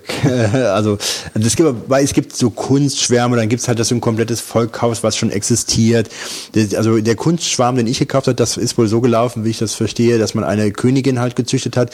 Die hatte man dann zu anderen Bienen dazugesetzt in eine gewisse Anzahl, ich glaube von vier, fünf Waben und hatte dann die Königin in einem ähm, Gittergefäß dazugesetzt ähm, mit einer Verpfropfung, die man fre- wegfressen kann. Und die Bienen haben sich dann an diese Stoffe, die die Königin Pheromone, ich weiß nicht, ob das Pheromone sind, Eine Verpfropfung äh, vor dem Gitterkäfig äh, der Königin, haben sich an die gewöhnt, weil sonst würden die die abstechen. Moment mal, also ich, jetzt kann ich nicht mehr folgen. Also die Königin sitzt in einem Gitterkäfig. Ja. Und davor gibt es eine Verpfropfung. Ja, mit und, Futter. Ach so, und die Verpfropfung, die Wird weggefressen. Von? Von den Bienen. von den Bienen. Ja. Äh, von Warum? niederen Bienen. Also ich meine, gut, okay, egal, von Bienen. So, und die Bienen fressen die Ver- Verpfropfung weg, weil die gut Brauchen- schmeckt. Ja, und die brauchen Und dann kommen sie Zeit, ne? irgendwann zur Königin. Und dann ist die Königin frei und weil die Königin, Königin ja in einem Gitterkäfig äh, war.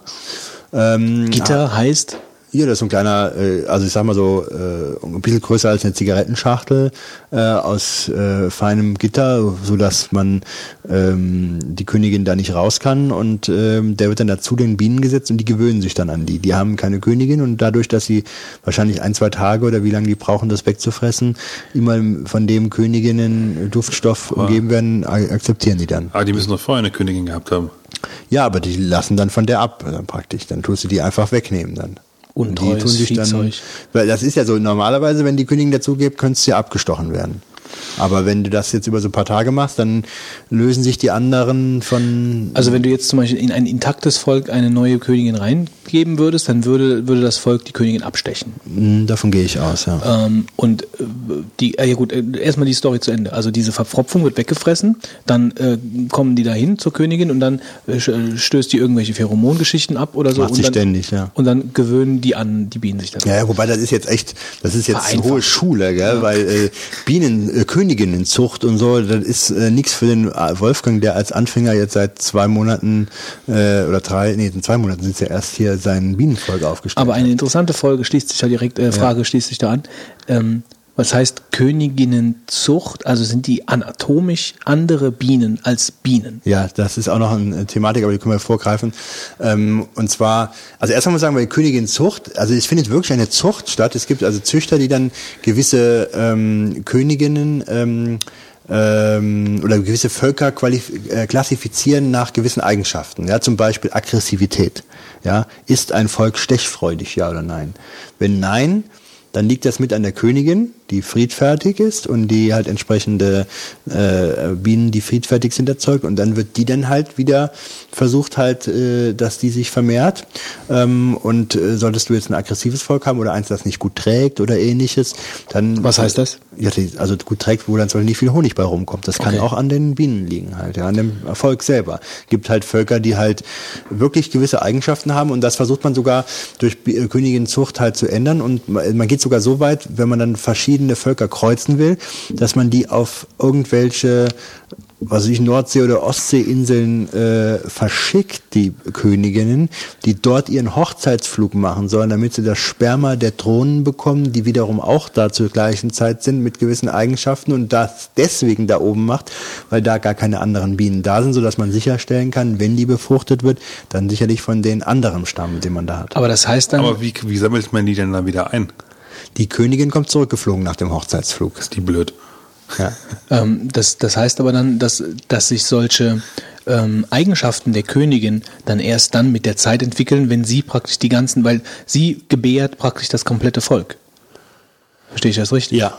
Also, Also sagen wir so, sie hat jetzt also wenn, wir den, so, warte mal, sie wenn wir den Stand haben von gerade eben, waren wir ja so, dass praktisch das Volk, was schon da ist, sich an die Königin gewöhnt. Das ist ja praktisch dann nicht das Volk, was die gezeugt hat. So. Richtig. Und das nimmt sie dann halt an, erstmal. Ja. So, und dann mit der Zeit sterben die Drohnen weg, die sich an sie gewöhnt haben. Und äh, sie, sie muss eigentlich also die Königin. Also ähm, das ist jetzt wirklich äh, alles ein bisschen unter Vorbehalt, weil ich habe ich mache nichts mit Königinzucht. Das machen auch 90 Prozent der Imker nicht, weil das nicht ohne ist. Aber trotzdem, soweit ich das weiß, ist es so, ähm, dass Königinnen ja erstmal auch befruchtet werden müssen. Die haben also, wenn die jetzt erstmal neu geschlüpft sind und kommen äh, jetzt im Stock, dann müssen die einen Hochzeitsflug machen. Und bei diesem Hochzeitsflug werden die von Drohnen, das sind dann die männlichen Bienen, äh, mit Sperma äh, befruchtet für ihr ganzes Leben. Während dem Flug? Ja. Für ihr ganzes Leben. Gibt's das auch bei YouTube? Witzigerweise sollen die Drohnen dann an den gewissen Tagen zu sogenannten Drohnensammelplätzen fliegen. wo dann eine Königin vorbeigeflogen kommt. Ja, bestimmt so ein Fahrplan, irgendwie so ein, so ein gelbes H oder ein gelbes K und dann steht da ein Also Fahrplan, weil die Königin vorbeikommt. seltsam, weil die Drohnen selber wissen ja auch gar nicht, wo sie hinfliegen sollen. Äh, die werden ja auch eigentlich, also ich hatte jetzt auch, äh, also ich meine, wir sollten vielleicht ein bisschen der Reihenfolge nachgehen. Wir, wir sind jetzt wirklich in der Königinzucht drin, was wirklich ähm, äh, halt äh, für ganz fortgeschritten ist. Aber Nee, Moment, aber ich habe doch noch eine Frage. ja, Tut mir leid. Ich muss es einfach nochmal sagen. Ja. ich habe mir so viel vorbereitet hier, ja, für ganz na und jetzt gehen wir hier tiefste. Ja, siehst du mal, wie das ist. Genau, aber ich finde das ja, ganz, ständig Das siehst du mal, wie mit mir. das war letztes Mal, ne? Genau. Hier mit Terminal und so. Ich habe da mal eine Terminal. Frage. Ich habe da mal eine Ja, Frage. okay, Ich habe da mal eine Frage. los. nee, mach weiter, komm. Nee, kannst du wirklich eine Frage stellen? Wolfgang, schon Buch Imkerei. Berufung oder Hobby? Ähm, ja gut, also wenn man jetzt im Imkern selbst möchte, dann ist halt die Frage, äh, ist das was für einen oder nicht? Und ich habe die Frage völlig äh, falsch angegangen, denn ich gehe erst nächste Woche äh, mal zum Allergologen äh, und lasse mal testen, ob ich nicht gegen Bienengift allergisch bin. Ich bin noch nicht, ich bin seit 20 Jahren nicht gestochen worden. Damals hatte ich keine Allergienreaktion, hatte dann völlig unbedarft mir die Bienenvölker jetzt angeschafft und kam nachher auf irgendeinen Internetartikel, wo jemand beim Autofahren von einer Biene gestochen wurde, mit Schaum vom Mund dann im Krankenhaus auf der Intensivstation gelandet ist. Nach dem Bienenstichen habe ich gedacht, näher könnte es dir auch so gehen.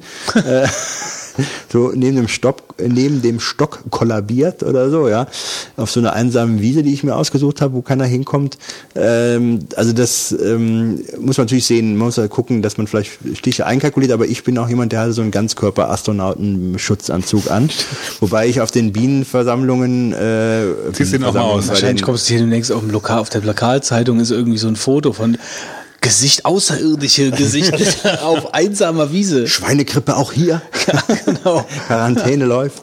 Ähm, ja, also sagen wir so, ähm, die älteren Imker haben eigentlich da so ein, so ein Verhältnis, wo sie sagen, ich brauche keinen Schutzanzug mehr. Die haben da auch keine Handschuhe mehr an. Ja, Handschuhe sind verpönt, weil man könnte da nicht so feinfühlig an den Bienen arbeiten. Das heißt, sie ziehen mit den nackten Händen da die Waben raus und greifen zwischen die Bienen und so.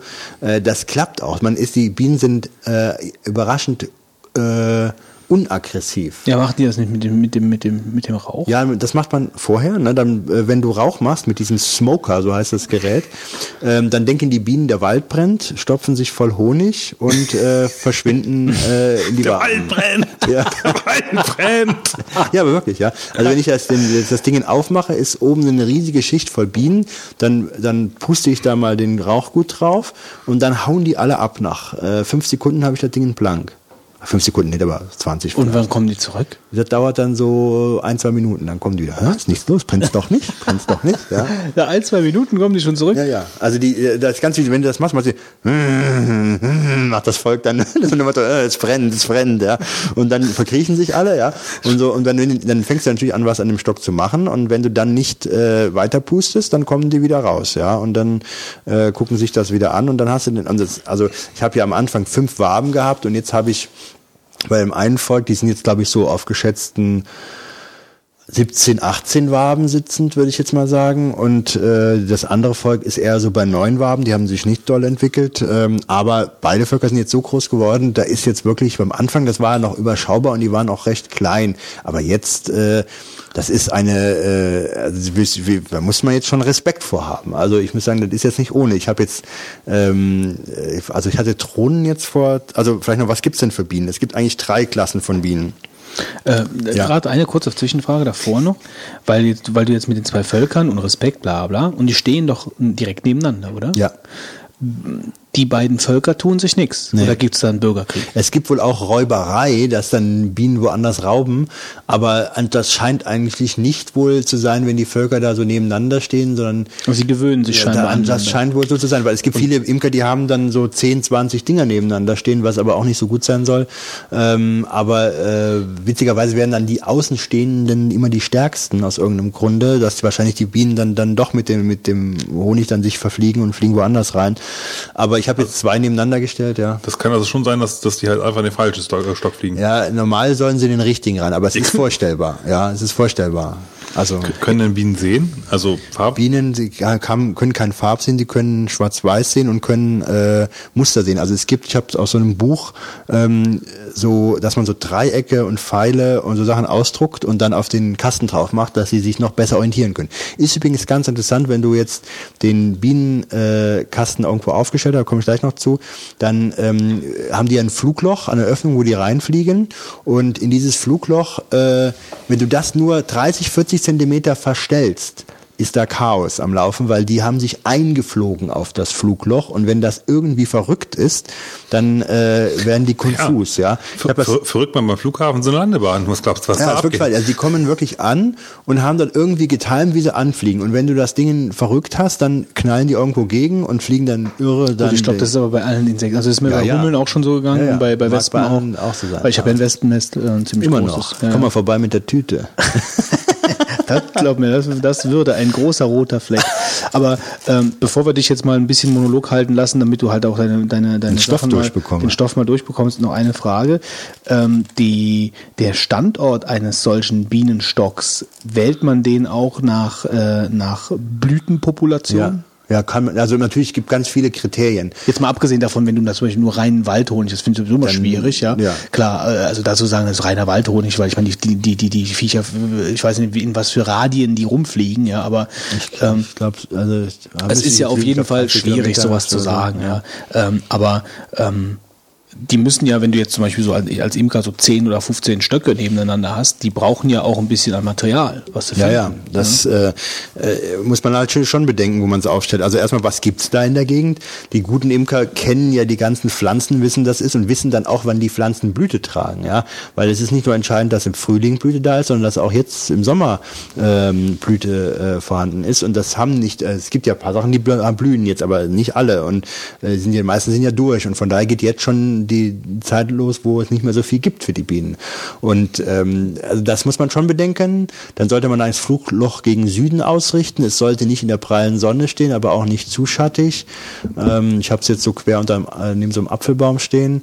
Und ähm, das muss man also schon ein bisschen bedenken und natürlich, welchen Honig man haben will. Ja, Ich habe jetzt von einem Imker Rapshonig gekauft, der ist Elfenbeinweiß. Da habe ich gedacht, was ist das denn für ein, eine, eine Schmiere da irgendwie? Und als, das ist von den Drohnen. ja, also, also habe ich Schleuderraum. Ja. Aus dem Schleuderraum. genau. Also den ja. habe ich mir dann gekauft und der war spitze. Ich kaufe noch zwei, drei Gläser. Rapshonig ist äh, super klasse. Also, ja, also jetzt mal gerade, ja, jetzt mal wir hier live, also du kannst mir gerne, ähm, weil guten Honig zu finden ist ja auch schwierig. Also mhm. vor allen Dingen wird da ja viel Schindluder getrieben, ja, so im normalen Laden. Also ich muss du auch bekommst sagen, ja irgendeinen Scheiß verkauft, da musst du ja schon gucken, ob irgendwie Stiftung Warentest etc., weil sonst bist du ja, wenn du da eine vertrauenswürdige Quelle hast, kannst du mir gerne ein Glas Honig mitbringen. Mhm. Mal das am Rande. Weil machen. du weißt ja, dass ich ja auch äh, da auch mein Fable hab und mich ja eigentlich beteiligen wollte an der ganzen Geschichte, aber aus Zeitgründen da nicht mach, mitmachen konnte. Aber ja, die Sache interessiert noch 2010 mich, mit dir. Die interessiert mich ja schon super. Also bitte bring mir ruhig mal ein Glas Rapshonig. Ich, ich kaufe mir direkt eins mit.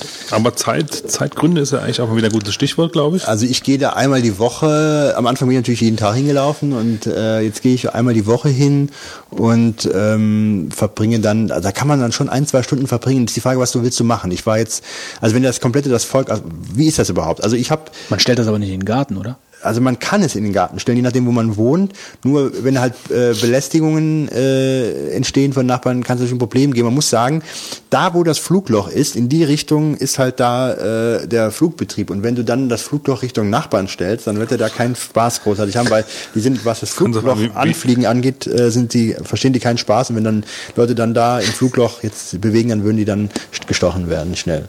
Also da sagen die jetzt, die stehen im Weg, die müssen weggestochen werden. Ja. Und aber wenn du jetzt, es gibt also Trick, dass man so nach zwei, drei Metern hinter dem Flugloch einen Windschutz oder eine Tanne oder einen Strauch hat, dass die nach oben fliegen müssen. Dann gehen die erstmal auf zwei, drei Meter Höhe und dann stören die nicht mehr, wenn da jemand vorbeiläuft. Dass man, sonst haben die nämlich dann eine äh, tiefe Anflugs. Wie, wie, am, wie am Tower. Ja. Wobei ich finde es immer ganz lustig, wenn du das Flugloch so beobachtest. Du meinst immer, da, da wird total äh, Stress ausgeartet in dem Teil. Ja? Das ist auch vielleicht so der Grund, warum ich mich das so anzieht. Ja, du denkst, dir, es kommen da so Lauter kleine Wolfgangs. Ja, es kommen dann so zehn Bienen an. Ja, die kommen an, als äh, würde die äh, wer würde hinter ihnen herrennen? Eine, was sagt man immer so, einen ich weiß es nicht. Irgend, als wenn sie verfolgt würden, kommen sie an. Ja? Mhm. Und umgekehrt kommen zehn Bienen raus, äh, die aus dem Stock flüchten, als würde es brennen, ehrlich Wie gesagt. von der Tarantel Von der, gestochen. genau, das sind, das sind die Ausdrücke, die ich jetzt suchte, ja. Ja, ja. Und das ist ein Das ist auch Stress aus der davon, ja. Insektenwelt Also da halt. geht's richtig zur Sache da, wenn das Wetter gut ist, ne. Und äh, das ist immer ganz interessant zu beobachten. Und dann kommen natürlich die Bienen an mit den vollen Pollenhöschen, ja.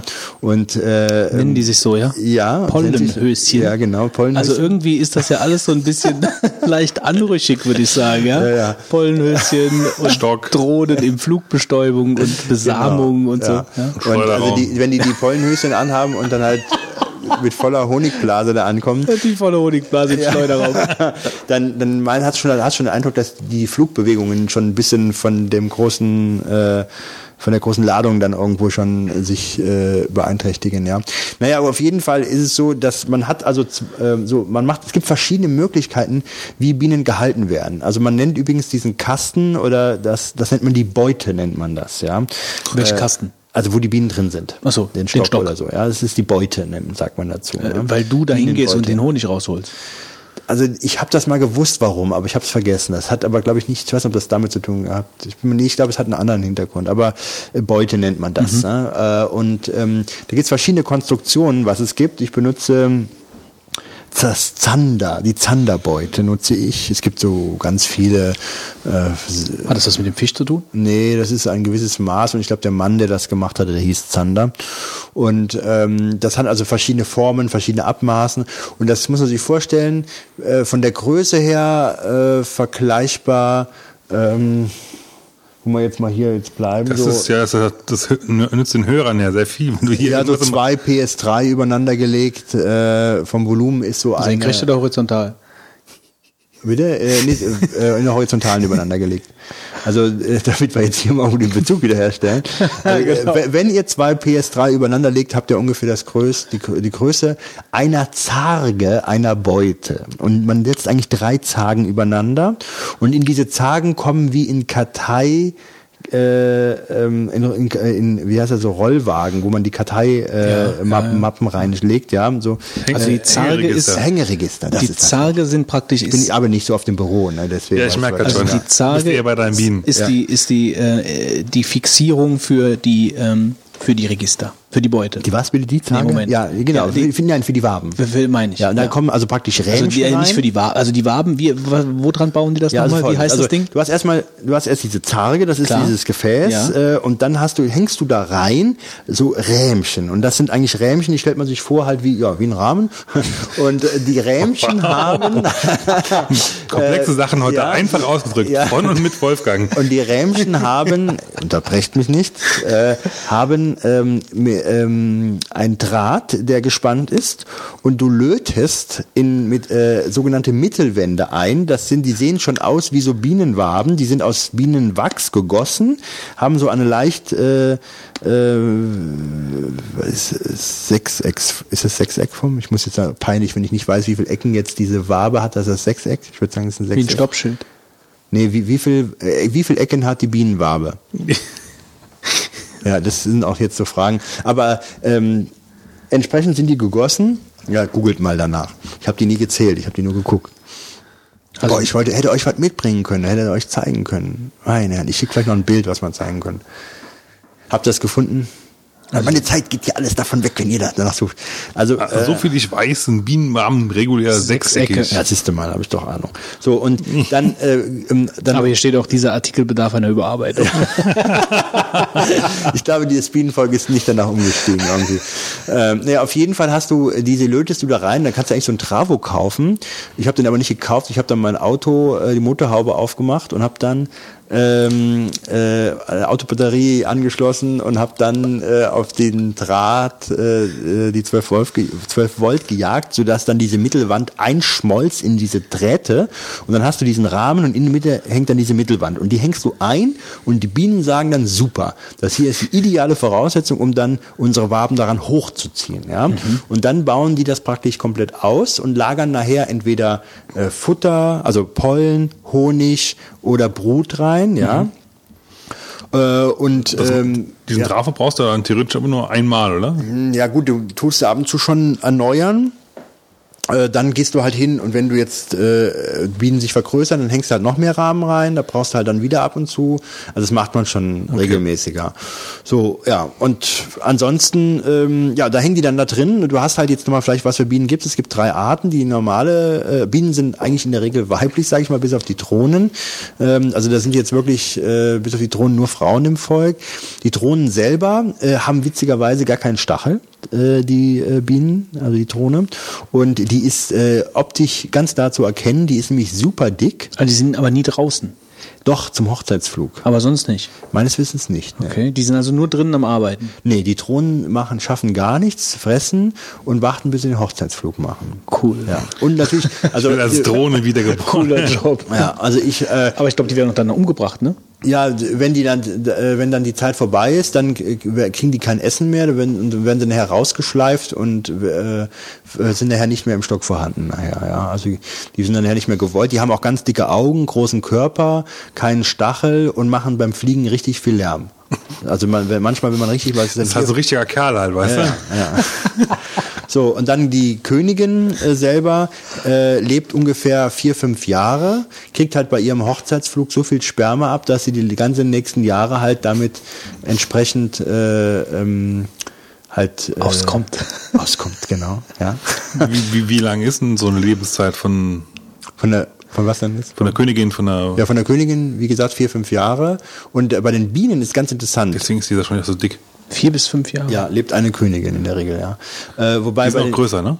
Die ja, die sind ein bisschen länger, aber die Drohne ist eigentlich noch dicker als die Königin. Hm, okay. Die Königin erkennt man eigentlich daran, dass mir der Imkermann hinten äh, auf die Königin so einen grünen äh, äh, Block drauf gemacht hat. Damit ja, du auch weißt, wo die... Sonst würdest du nicht sehen. Also das sind so viele Bienen, ich, äh, aber ähm, also die läuft auch komplett da querbeet rum oder ja, hat die, die ihren rum, Platz? Guckt sich überall an, hat dann so ein Hofvolk äh, um sich rum, die die begleiten, die wird gefüttert, ja, und äh, die geht überall immer hin, damit sie ihre Pheromone verteilt, damit alle Bienen wissen, die ist da im Volk, mhm. weil wenn die nicht da wäre, wollen die wieder versuchen, eine neue Königin zu ziehen, weil die können aus vorhandener Brut mit der Weitergabe von diesem Gelee Royal, ähm, was ein ganz spezieller Bienenstoff ist, äh, ähm, können die praktisch erzeugen, äh, dass eine neue Königin kommt.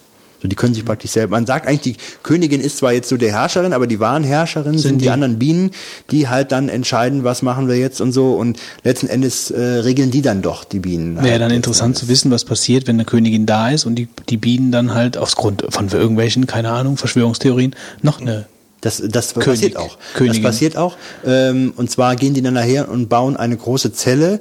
Ähm, und ich kann jetzt, das habe ich zum Beispiel im Mai gemacht. Da musst du gucken, die bauen plötzlich Zellen, die ungefähr zwei, dreimal so groß sind wie die normalen Zellen. Und das sind dann mögliche Zellen für äh, andere Königinnen.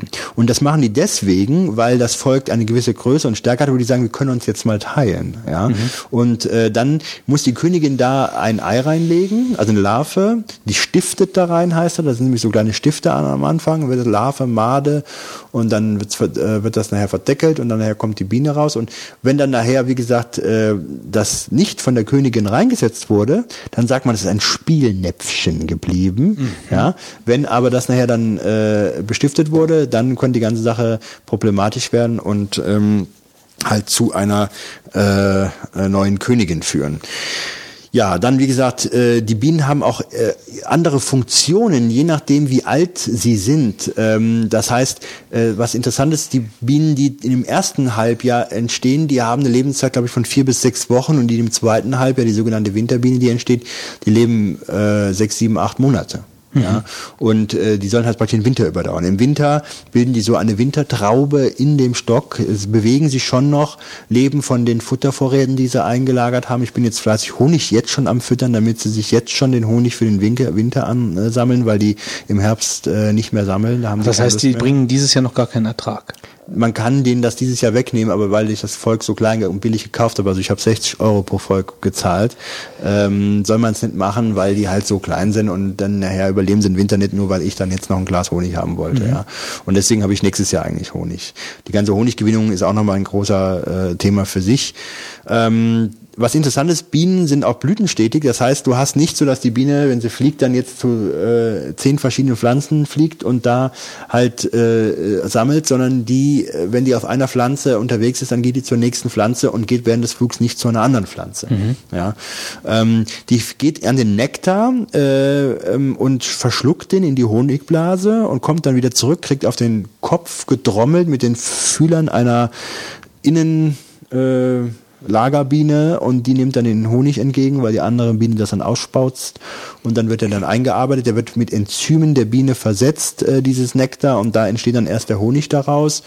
Und ähm, äh, wenn die Biene von Blüte zu Blüte geht, dann äh, will sie den, den Nektar haben und bewegt damit sich in diesem ah, da gibt's jetzt den biologischen Ausdruck da in der Knospe da halt irgendwie rum und kriegt dann dadurch diese, diese Pollen ab halt.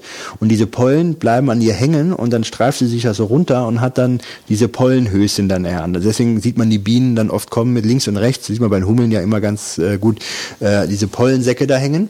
Und diese Pollen kann man auch sammeln. Da kann man nämlich ein Pollengitter reinsetzen in die, diese äh, Bienen und dann, wenn die da durchgehen, verlieren die ihre Pollen. Die ja. kann man immer richtig gut zu kaufen. Also die richtig teuer zu kaufen. Pollen, zu kaufen, ja, ja, kann man dann sammeln und kann man verkaufen, kann man einfrieren, glaube ich auch. Äh, und was man auch sammeln kann, ist Propolis. Äh, und zwar Propolis ist so ein Antibiotikum sogar, womit die da in einem Bienenstock, in dem 35 Grad immer gehalten werden, versuchen Krankheiten äh, abzutöten und halt auch Fugen zu dichten.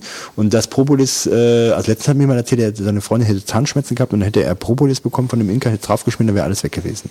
Also so. Ja, es wird aber auch, also das kenne ich auch als Propolis, kenne ich auch als, ja. als, als, äh, Naturheilmittel. Ja, ja. Ne? Und das ist auch, also äh, interessant, dass man da irgendwie, glaube ich, man legt so eine Platte rein und dann stopfen die die Löcher mit Propolis zu und dann tut man die Platte abnehmen, tut die, glaube ich, in den Gefrierschrank und dann kann man das absprengen und kann, hat dann diese äh, Teile da. Also das kann man auch sammeln, also so Nebenprodukte und den Wachs, womit die praktisch diese Waben hochziehen, den schwitzen die aus, ja.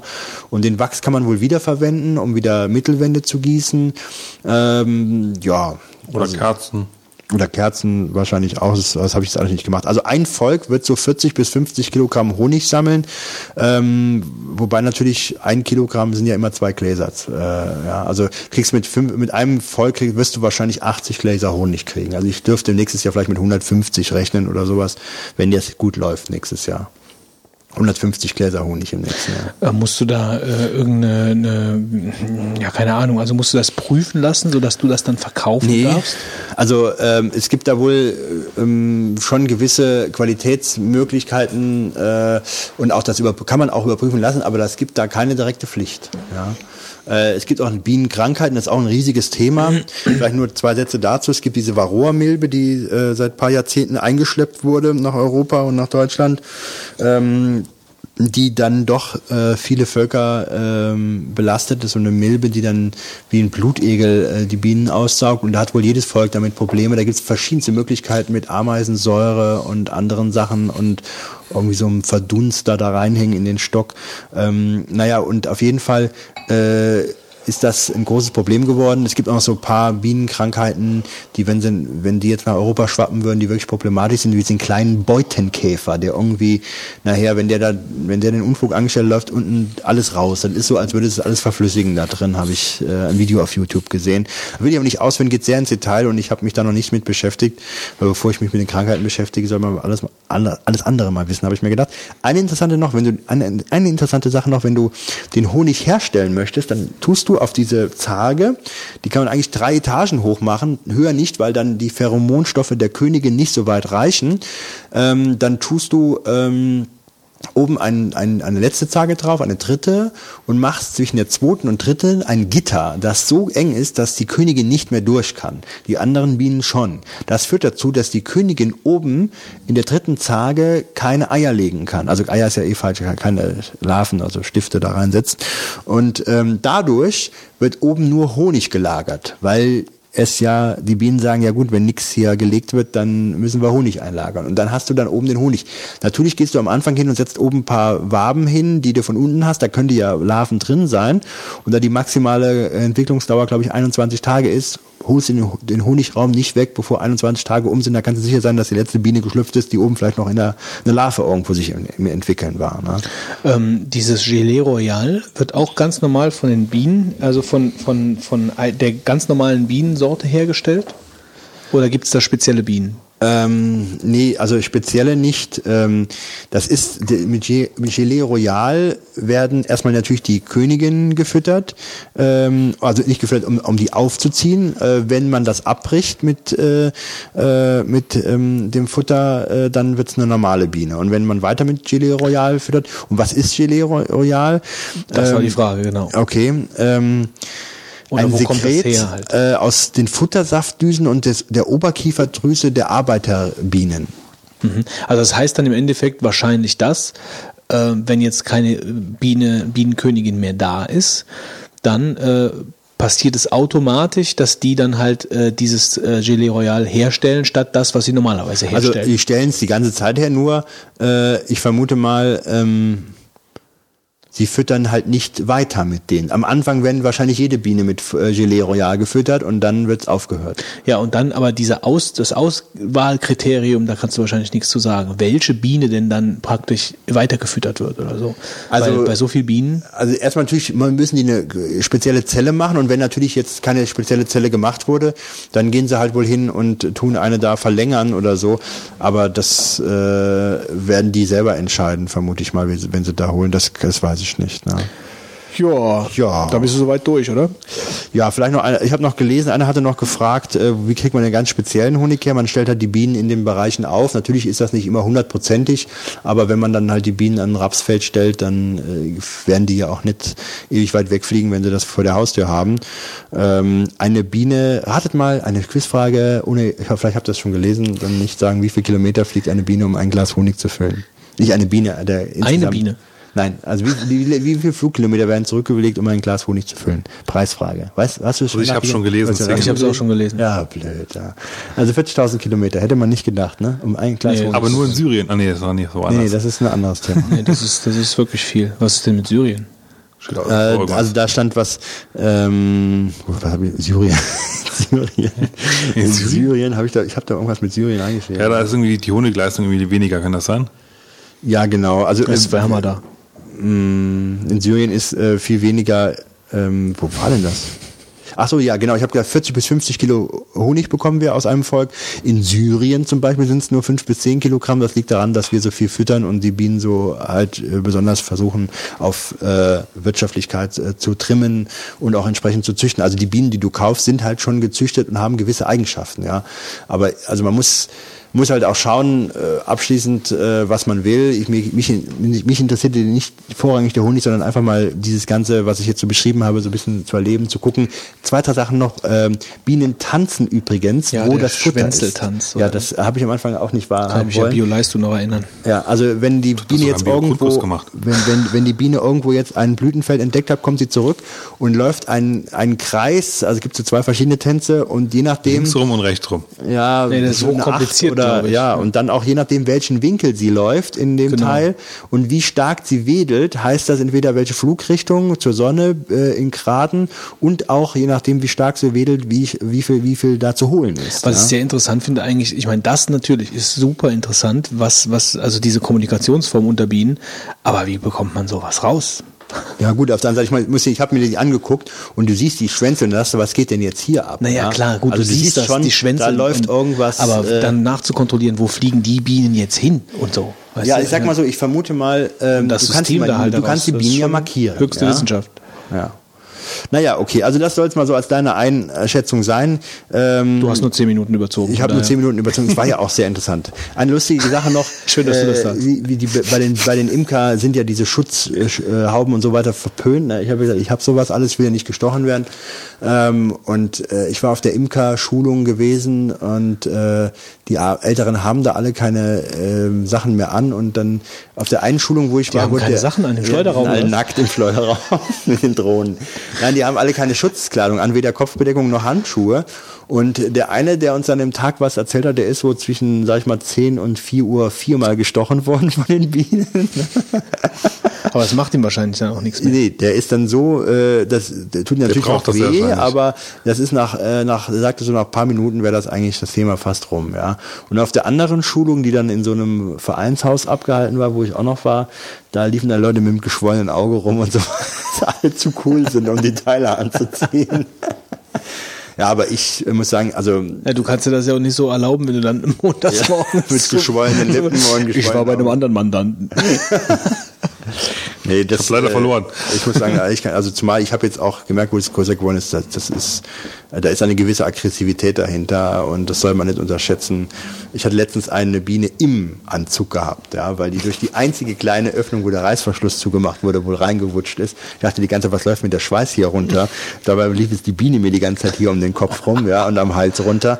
Und äh, plötzlich flog die nach vorne an das äh, Netz, was ich vor meiner Nase habe, und das die ist ja innen, die ist ja innen, ja, die ist innen, genau. Ja, dann versuchen wir mit den dicken Handschuhen den Anzug aufzumachen. Ja, die Handschuhe sind ja verpönt, aber gelernt. Ja. Genau aus dem Grund wahrscheinlich. Du kriegst den Anzug doch nicht mehr auf, wieder Ich habe eine Biene im Anzug, ich habe eine Biene im Anzug. So, jetzt machen wir Schluss. Wir haben jetzt gerade hier aber Schluss. 42, das ja, ist halt sehr passend. Es war ja auch ne? super interessant und ich habe nicht Das ist mal... war super interessant. Ja, war das super interessant gewesen.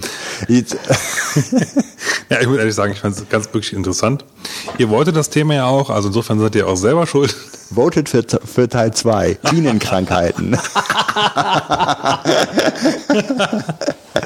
einer, hatte, einer hatte geschrieben, äh, er würde gerne das Neueste der Bienenkrankheiten wissen und es gibt eine Bienenkrankheit. Bienenkrankheit. Ja, ja, also äh, es gibt eine Bienenkrankheit, äh, das wusste ich gar nicht, die heißt äh, Colony Collapse Disorder.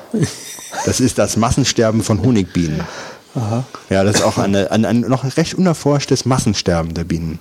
Was Ja, aber äh, Jetzt, pass auf, was durch. Jetzt kommen wir, jetzt, jetzt kommen, jetzt, jetzt ich, ich schieße den Kreis. Ja. Was Oh, nämlich, es wurde herausgefunden, dass das durch Stress verursacht wird und dann wurde noch untersucht, dass diese DECT-Telefone, wenn sie in einen Bienenstock gelegt werden, dazu führen, dass Bienen ähm, verrückt werden oder starke Schädigungen haben, allein durch diese DECT-Telefonstrahlung. Was für einen Kreis schließt du gerade? Ja, zu, zu Technik jetzt praktisch. Zu Technik Aber ich- und wie du weißt gefährlich schon, dass diese DECT Funktelefone sind. Du weißt schon, dass DECT-Telefone mittlerweile verboten sind. Nein, sind sie nicht. Du redest über alte Telefone. Diese mit dem äh, DECT ist noch weiterhin käuflich. stimmt, da hast du- ja, Das sind noch diese anderen. Gibt noch ältere. ja, Systeme. das waren die älteren Systeme, waren so, glaube ich, sogar die, die weniger strahlen Richtig. als die äh, neuen. Weil die praktisch nur dann strahlen, wenn du am Telefonieren bist und also wenn es an- anfängt zu klingeln, dass die dann halt praktisch das Telefon Ach, suchen ECT und die immer. suchen die ganze Zeit. Ja, ich habe mir jetzt Ähm, ein Telefon gekauft, äh, Ganz toll. Was nicht strahlt, wenn es nicht äh, da ist. Ja, es äh, gibt die Dinger ja mittlerweile. Hast du ein Telefon, machst nicht Wenn strahlen. es nicht da ist, also wenn, wenn ja, das ist natürlich falsch. Es strahlt nicht, Wenn's- wenn es du nicht am Telefonieren wird. bist, ja. Genau. Wobei der Nachteil ist, Es ein, strahlt bestimmt zweimal- auch nicht, wenn es nicht da ist. Das ein, glaube ich zweimal auch. klingeln dauert es, bis das Ding überhaupt rappelt, weil er nämlich dann erstmal die Ja, ja, nee, das, das ist praktisch dieselbe, diese, dasselbe Prinzip dann, zumindest so, wie es halt bei den alten verhindert Telefonen aber war. ziemlich nervige Anrufer, äh, dass sie durchkommen, weil die legen dann schnell wieder auf, halt, wenn sie niemanden dran haben. Ja, die nervigen Anrufer, die lassen doch sehr lange stellen. Aber egal. Ähm, äh, wie kommt denn, also ich meine, ich muss jetzt gerade das noch Ja, frag fragen, noch äh, die so so diese Killerbienen-Geschichte, weil- was ja immer so in Amerika irgendwie Killerbienen und fallen über Leute her und so. Ich meine, ist das dann eine Mutation von von irgendwelchen normalen Honigbienen oder weißt du da jetzt gar nichts drüber? Also ich weiß nicht wirklich was dafür, aber ich äh, weiß darüber, dass es verschiedene Bienenrassen gibt. Und je nach Bienenrasse ist äh, auch das Bienengift ähm, unterschiedlich stark. Also zum Beispiel Hornissengift ist nicht so äh, extrem wie das Bienengift. Ja. Und ähm, das kommt immer auf die Bienenrasse an. Also in Deutschland, ich glaube, die Rasse, die ich habe, heißt Carnica. Und ähm, es mag in den USA sicherlich oder auch sonst wo äh, gewisse Bienenrassen geben, die halt andere Eigenschaften haben. Und dann kommen dann so Killerbienen oder sowas sicherlich im Zusammenhang, im Zusammenhang auch ins Gespräch. Also ich bin gerade hier. Der Unterschied der Killerbiene gegenüber anderen Bienenrassen besteht darin, dass bei einer Bedrohung fast alle Bienen des Volks angreifen, statt wie üblich nur eine kleine Anzahl von Ach so. Tieren. Auch verfolgen die Killerbienen ihr Opfer hartnäckig. Boah, ich bin letztens 30 Meter vom Bienenstock von einer Biene verfolgt worden, die mich stechen wollte.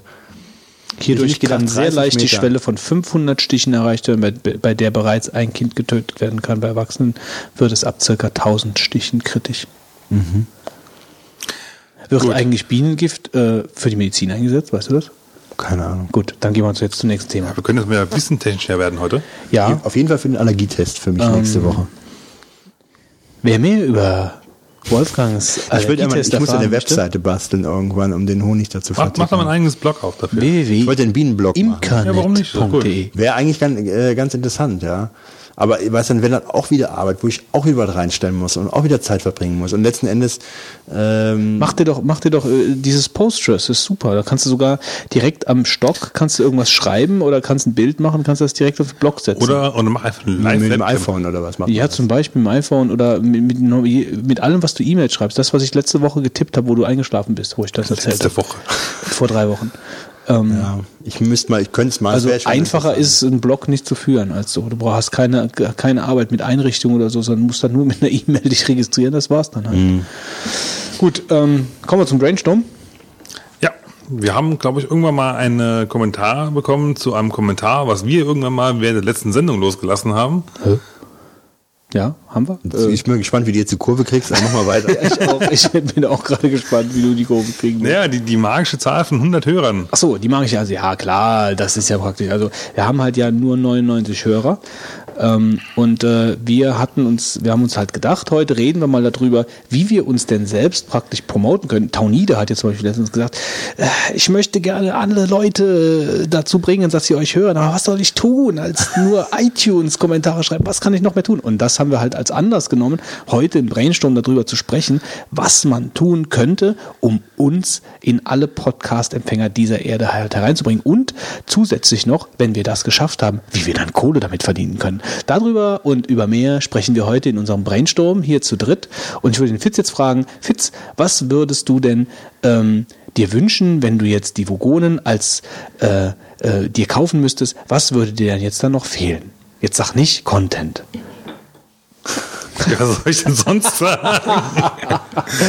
Vor allem, wieso Vogonen kaufen? Wieso will man es kaufen? Das will man das so blöd. Ja, gut, das ist irgendwie auch Ich, ich glaube, wir fangen erst mit dem Thema an, wie können wir unsere Hörerschaft vergrößern. Ja. Ich hätte da nämlich eine ganz tolle Idee. Man könnte nämlich dann äh, so die Universitäten machen das zum Beispiel, die, die schalten dann eine Webseite für ihre Absolventen in der FAZ oder so. So richtig schön Fernseh, äh, äh, Zeitungswerbung, ne? Wird doch mal toll.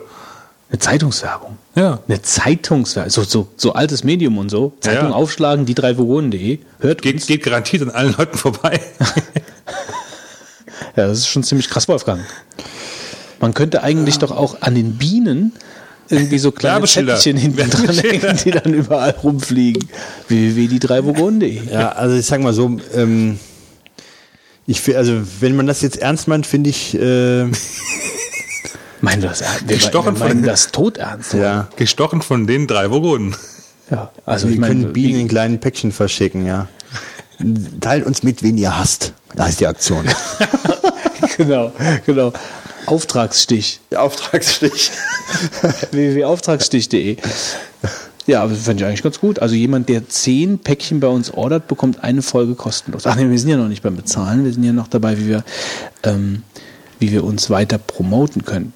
Ja. eigentlich, was andere machen und wir nicht machen, machen, aber machen sollten, sind so, äh, so lustige Promos, die man dann an andere Podcasts Du meinst zwei Folgen zum Preis von keiner. Nee, nee, das meint er nicht. Nee, ich meine jetzt eher, dass wir was Lustiges Also, aufnehmen. wir Was? sind die drei Vogonen und hört uns unter dreivogonen.de. und dein Podcast, den finden wir auch super. Genau, ach so, stimmt. So in eine, so eine, Wir könnten mal eine verbale Ich Verlinkung hätte eine Idee, wir untereinander. könnten, wem wir schon was schicken könnten. Wir könnten dem Messi mal so eine Aufnahme schicken. Ja, der muss sie praktisch einbauen. Der vom Gitarren-Podcast. Genau. Gitarrenschwimmer, ne? Wir hatten noch ein paar Folgen vorher, hatten wir auch schon mal irgendeinen, der einen Podcast gemacht hat. Nee, Messius Gitarrenstimmer Podcast. So heißt es. Ich Wir, habe das singen ganz auch. genau gemerkt. Wir singen genau auch. Also, Ja, also sowas in der Art äh, zieht, glaube ich. Äh, nee, das singen glaube ich gar nicht. Also Messio, wenn du mehr als 100 Hörer hast, ja, und du, du ein paar abhaben, äh, du äh, nicht abhaben, sondern ein paar abtreten kannst, dann würden wir äh, mit einer Gesangseinlage äh, in deinem Gitarrenstimmer-Podcast ähm, kurz äh, die treten garantiert ab. Also, Ja, gut, also da, da, da, wir nennen das jetzt mal äh, Interpodcast. inter, Ähm, inter, Interpodcast Post, Postcasual, Hypertextualitätslinks. Interpost, Podcastual, äh, Friendship, Franchise. Friendship Franchise. Friendship Franchise. Friendship Franchise. Ja, das wäre doch mal was. Also ist, ich finde, das ist die erste gute Idee. Ja. Äh, wie hieß der Pfropfen nochmal? Futterpfropfen. Der Futterpfropfen. Gut. Ähm, Den kriegst, den, den kriegst du irgendwann mal. Äh, Das ist irgendwie sowas für, einen- für, einen- für einen neuen Saw-Film, glaube ich. Du kriegst Futterpfropfen. Ja, du, nee, ich weiß, ah, genau. Du kriegst äh, so ein Rohr in den Mund gesteckt, Götz, ja? Ich? Ja, und das ist auf der einen Seite zu und auf der anderen Seite ist ein Futterpfropfen drin. Und dann kriegst du das in den Mund mit dem Futterpfropfen und innen drin habe ich meine ganzen Bienen reingesetzt. Und ähm, ich habe vergessen, auf Ja, ich weiß. Und äh, du kriegst halt dieses Rohr mit der einen Seite den, dem Futterpfropfen, auf der anderen Seite ist es zu und ich habe ungefähr 5000 Bienen in dieses Rohr gesetzt und das Rohr kriegst du dann in den Mund, ja, und dann wirst du wegen deiner ewigen Beleidigung, die du hier mir gegenüber in dem Podcast hier äh, ausgesprochen hast, wirst du jetzt dafür praktisch äh, für diese Büßen. Wirst du büßen, ja, und das ist irgendwie, wie heißt dann diese, äh, wie heißt dann diese, Diese Foltermethode? Erziehung, die Erziehungsmethode, die heißt dann gegen, also manchmal hat man Maßlosigkeit oder Ja, ja. gegen, ähm, wie wäre die dann passend? Wolfgangs Futterpfropfen voll. Ja, aber das mü- müsste ja auch eine schlechte Eigenschaft von dir ausmerzen. Und du hast dann die Möglichkeit, in einer gewissen Zeit, wo die Bienen dir praktisch den Futterpfropfen durchfressen, ja, und die kämen dann praktisch zu dir direkt in den Mund rein, ne, wenn die durchgefressen haben, hast du in der Zwischenzeit Gutes zu tun, Zeit. Ja, In der Zeit, wo die bei mir im Mund sind, ja. ja kann, der legt ja ein paar Schecks vor in der Zeit. Ja, ich denke mal, gucken, wir, du die wir, wir überlegen uns jetzt äh, nochmal zu, zurück, äh, zurück zum äh, schwachsinnigen Brainstorm-Thema heute. Ähm, und zwar, wa- was könnten wir denn noch mal? Nee, es wird so dunkel hier. Wir könnten, wir könnten auch einfach durch die Fußgängerzone gehen und wahllos Leute ansprechen. Ja, wir könnten uns so einen Studenten angeln, der mit so einem www.die3vogonen.de Schild, das finde ich immer so lustig, wenn die in der Stadt stehen, mit so einem riesigen Pfeil, I hate niggers. nee, nee, nee, mit so einem riesigen Pfeil, wo dann draufsteht, Bücherei so und so, heute Sonderangebote, ja, und sind dann währenddessen am Lesen und haben so einen riesigen Pfeil, der dann irgendwo in irgendeine Richtung steht und stehen den ganzen Tag in der Fußgängerzone so, das finde ich immer lustig. Und das könnte man natürlich machen mit www.die3vogonen.de. Ja, Wir da könnten ein noch lustiges einen- Kostüm Wir könnten noch einen Flashmob in Braunschweig veranstalten. Die sind verboten worden. Oh. In, aber nur, nur in Braunschweig, oder was? In Braunschweig auf jeden Fall. Also ich wusste überhaupt nicht, was ein Flashmob ist. Nein. Nein, das wusste ich dann erst, als ich wusste, dass es verboten wurde. Also du als Live-Rollenspieler, der hätte ich doch erwartet, dass du bei irgendeinem Flashmob schon dabei gewesen ja, vielleicht war ich das auch, ohne dass ich wusste, was ein Flashmob ist. Keine Ahnung. Ich habe letztens einen Zombie-Flashmob in Frankfurt. Ja, der war, sah aber ziemlich langweilig aus. Ja. Ja, also was könnten wir noch machen, um uns ein bisschen mehr zu promoten? Also wir sind, wir sind, Also was viele machen, ist auch so Sachen herstellen lassen. Actionfiguren. ja, Action, ja, gut, Wir die können Merchandise-Figuren. Ja, genau, Merchandise-Shop. Merchandise, das bindet die Hörer. Die drei Vogonen Unterhose, Tasse, äh, Kaffeetasse. die drei Vogonen, äh, Baseballschläger. Pollenhöschen, Pollen, das Pollenhöschen. Pollenhöschen, das vogonische Pollenhöschen. Ja, genau. Die drei Vogonen Pollenhöschen. Ja, Ja. Pollenhöschen. Die, die drei Vogonen Krabbenchips, Kruppöck. Gruppback. Wir statten ihren und- Schleuderraum und, und ihren eigenen, wir kaufen uns billiges Malzbier aus dem Aldi und, äh, und etikettieren es um, um. Wir etikettieren es um. Was machen in, wir? In, in, in vogonisches Was machen Malzbier. Wir etikettieren, etikettieren es um. Etikettieren. Das heißt ekitettieren. Etikettieren. wir etikettieren es um. Actionfiguren. Wo wohnen Actionfiguren ist auch noch eine ganz gute Idee. Äh, Kapitelmarken. Ähm, Die, könnt, die könnten wir zusätzlich verkaufen. Kapitelmarken. so, so, so ein, zum Einlegen, Kapitelmarken und so. Also wir haben ja Kapitelmarken, das verstehen nur viele nicht. Also letztens hat ja schon jemand geschrieben, ich verstehe gar nicht, warum ihr Oh, jetzt hast du Kapitelmarken... den Hörer verloren gerade. Wie übel das jetzt hier also, war. Messi- Messio, wenn du jetzt einen neuen Hörer hast, ja? das vielleicht für den Kapitelmarken? nee, nee, nee, Moment, Moment, das hat er ja nicht. Also ich meine nichts gegen den Hörer jetzt, also ich meine jetzt nicht, überhaupt nichts gegen den Nichts, Hörer. was hilft, ne? Aber Äh, aber wir hatten diese Woche, wir hatten ja so wenig, diese Woche, diese drei Wochen, hatten wir ja relativ wenig Rohpost. Also muss man ja das nehmen, was da ist. Also er hat ja geschrieben, äh, warum eigentlich habt ihr die Kapitelmarken auf der Webseite stehen und nicht im Podcast-Stream? Und dazu muss man ja sagen, damit ist es ja nicht getan, wenn man die Kapitelmarken hat. Die Kapitelmarken muss man in den Podcast-Stream ja reintun. Und ähm, Das geht. Fitz geht einfach. Geht Fitz jetzt. geht. Auch Fitz macht die Weihnachtsbeleuchtung an. ähm, ja. Also das haben wir nicht, weil das halt noch mehr Arbeit ist und äh, deswegen sind wir dem Markt total dankbar, dass der überhaupt die Kapitelmarken in die Shownotes reinschreibt. Also das ist schon Ich sag mal so, man hört das ja einmal durch. Während dem Durchhören sollte man eigentlich nicht springen, weil das äh, ein Einstieg Also du ist. meinst jetzt springen im Podcast? ja, dass du jetzt sagst, jetzt kommt das mit den Bienen, das will ich nicht hören, jetzt gehe ich zum nächsten Thema. Das sollte man ja nicht beim einen. Nee, weil das ist ja auch super interessant. Wenn du aber später sagst, äh, eben, wenn du später sagst, ich will das jetzt nochmal hören, was ihr da, äh, was ihr da geredet haben, ich will mir nochmal mit den Bienen das ich will das nochmal mit, noch den, mit den Drohnen hören, dass Genau. die im Flug da irgendwie... in den Schleuderraum Hör gehen. ich heute Abend unter der Bettdecke nochmal an. genau. Äh, Wenn das so ist, dann kann man ja Marks äh, äh, Zeitangabe benutzen, um dann äh, dahin zu äh, switchen. Wobei ich sagen muss, was du auch letztens angemerkt hast vor der Aufnahme, dass äh, der Aufnahme? äh, die nach der neue iPhone-Software 3, ähm, OS 3 da, ähm, das ist super, äh, was diese Funktionen angeht, zum Navigieren innerhalb unten ans ziehen. Ja, Ja. ja, das ist nach unten ziehen und dann halt mit anderer äh, Genau. Feinheit Ja, ja, äh, genau. scrollen. So. Ich habe das vor, äh, schon ein paar Monate später, nachdem ich den iPod gekauft hatte, ganz massiv kritisiert, dass es nicht möglich Ja, ist, in langen äh, äh, Podcasts da sich zu navigieren. Und ähm, das haben sie jetzt super gemacht, auch diese Möglichkeit, halb so schnell abzuspielen oder halt ganz schnell. Also doppelte Geschwindigkeit. Sehr Mhm. Aber gut. wie könnten wir denn noch ein bisschen die Popularität des Podcasts irgendwie Ich habe doch wirklich gute? Sachen jetzt. Wir könnten, gesagt. wir könnten so einen Flugbanner machen, damit quer über den Hund zurückfliegen. Nee, ich würde lieber mal ein Hörertreffen veranstalten. Ein Hörertreffen. Apropos Hörertreffen. Ja, gut. Oh, oh, oh, oh, oh, oh, oh, ich bin nicht da. Äh, Also, wir, wir könnten ja ein Hörertreffen auf der Lot machen, aber wenn ihr das hört, ist es wahrscheinlich eh schon zu spät. also, Ja, die ja, ist so groß, da findet einer keinen. die, Deswegen ja. das kommt drauf an, was wir auf dem Kopf anhaben. Ja.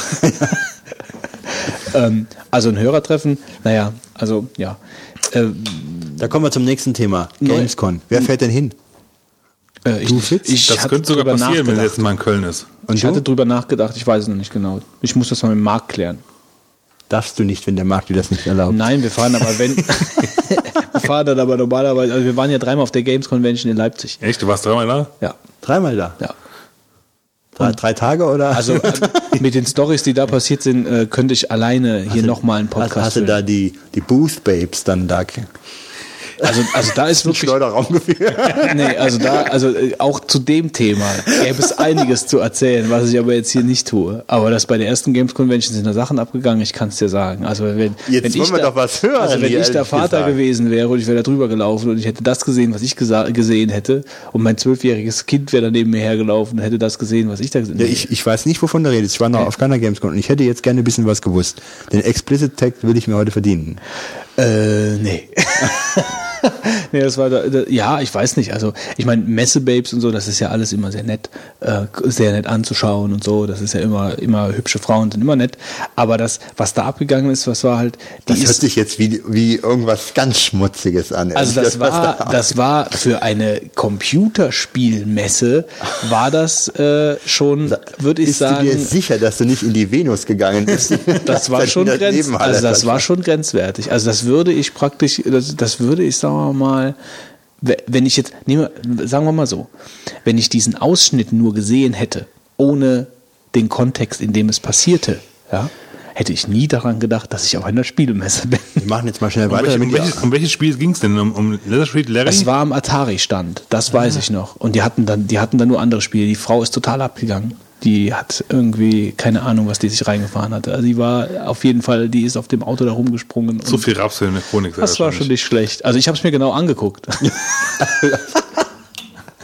Also, falls ihr noch tolle Ideen habt, wie man unseren Content, äh, nee, nee, nicht wie man unseren Content steigern könnte, das wäre ja blöd.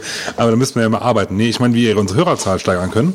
Also iTunes-Kommentare, äh, Inter, Inter, wie hatten wir eben gesagt, in po anderen Podcasts Werbung. Inter, Inter Ja, aber auch Cast- Hörer können in andere Podcasts Kommentare rein spammen. Ja, genau. Spammt andere Podcasts voll äh, mit Kommentaren Den zu den Link drei Vogonen. einfach. Ja, genau. Ja. Irgendwie, versucht es einfach irgendwie unterzubringen. Irgendwie unterjochen wir diese Welt. Ja, helft uns dabei. Irgendwie schaffen wir das schon. Und wenn wir das dann irgendwann geschafft haben, dann gibt's Dann, auch, dann gibt's den dann kassieren, dann genau, dann Dann kassieren wir Kohle. Dann, dann sehen wir mal, wie da wir Bezahlcontent. können wir einen fünften Vogone einstellen, der noch kommt die Kapitelmarken Kapitelmarken. Genau, dann bekommt ihr Kapitelmarken und dann bekommt ihr Geld. Also äh, wir äh, So können wir natürlich unsere Hörerschaft auch vergrößern. Wir so, bezahlen einfach. Das war schwachsinniger Brainstorm präsentiert von Wolfgang ähm, und jetzt kommt äh, Wolfgang Honig. Wolfgang Honig, von Wolfgang Honig, natürlich. Habe ich Wolfgang gesagt? Ich meinte also Wolfgang Honig. äh, ich würde sagen, wir rufen jetzt mal unseren Hausmeister, ne? Äh, weil der wollte uns, glaube ich, heute irgendwas über das Palm Pre SDK erzählen. Marc, dann leg mal los.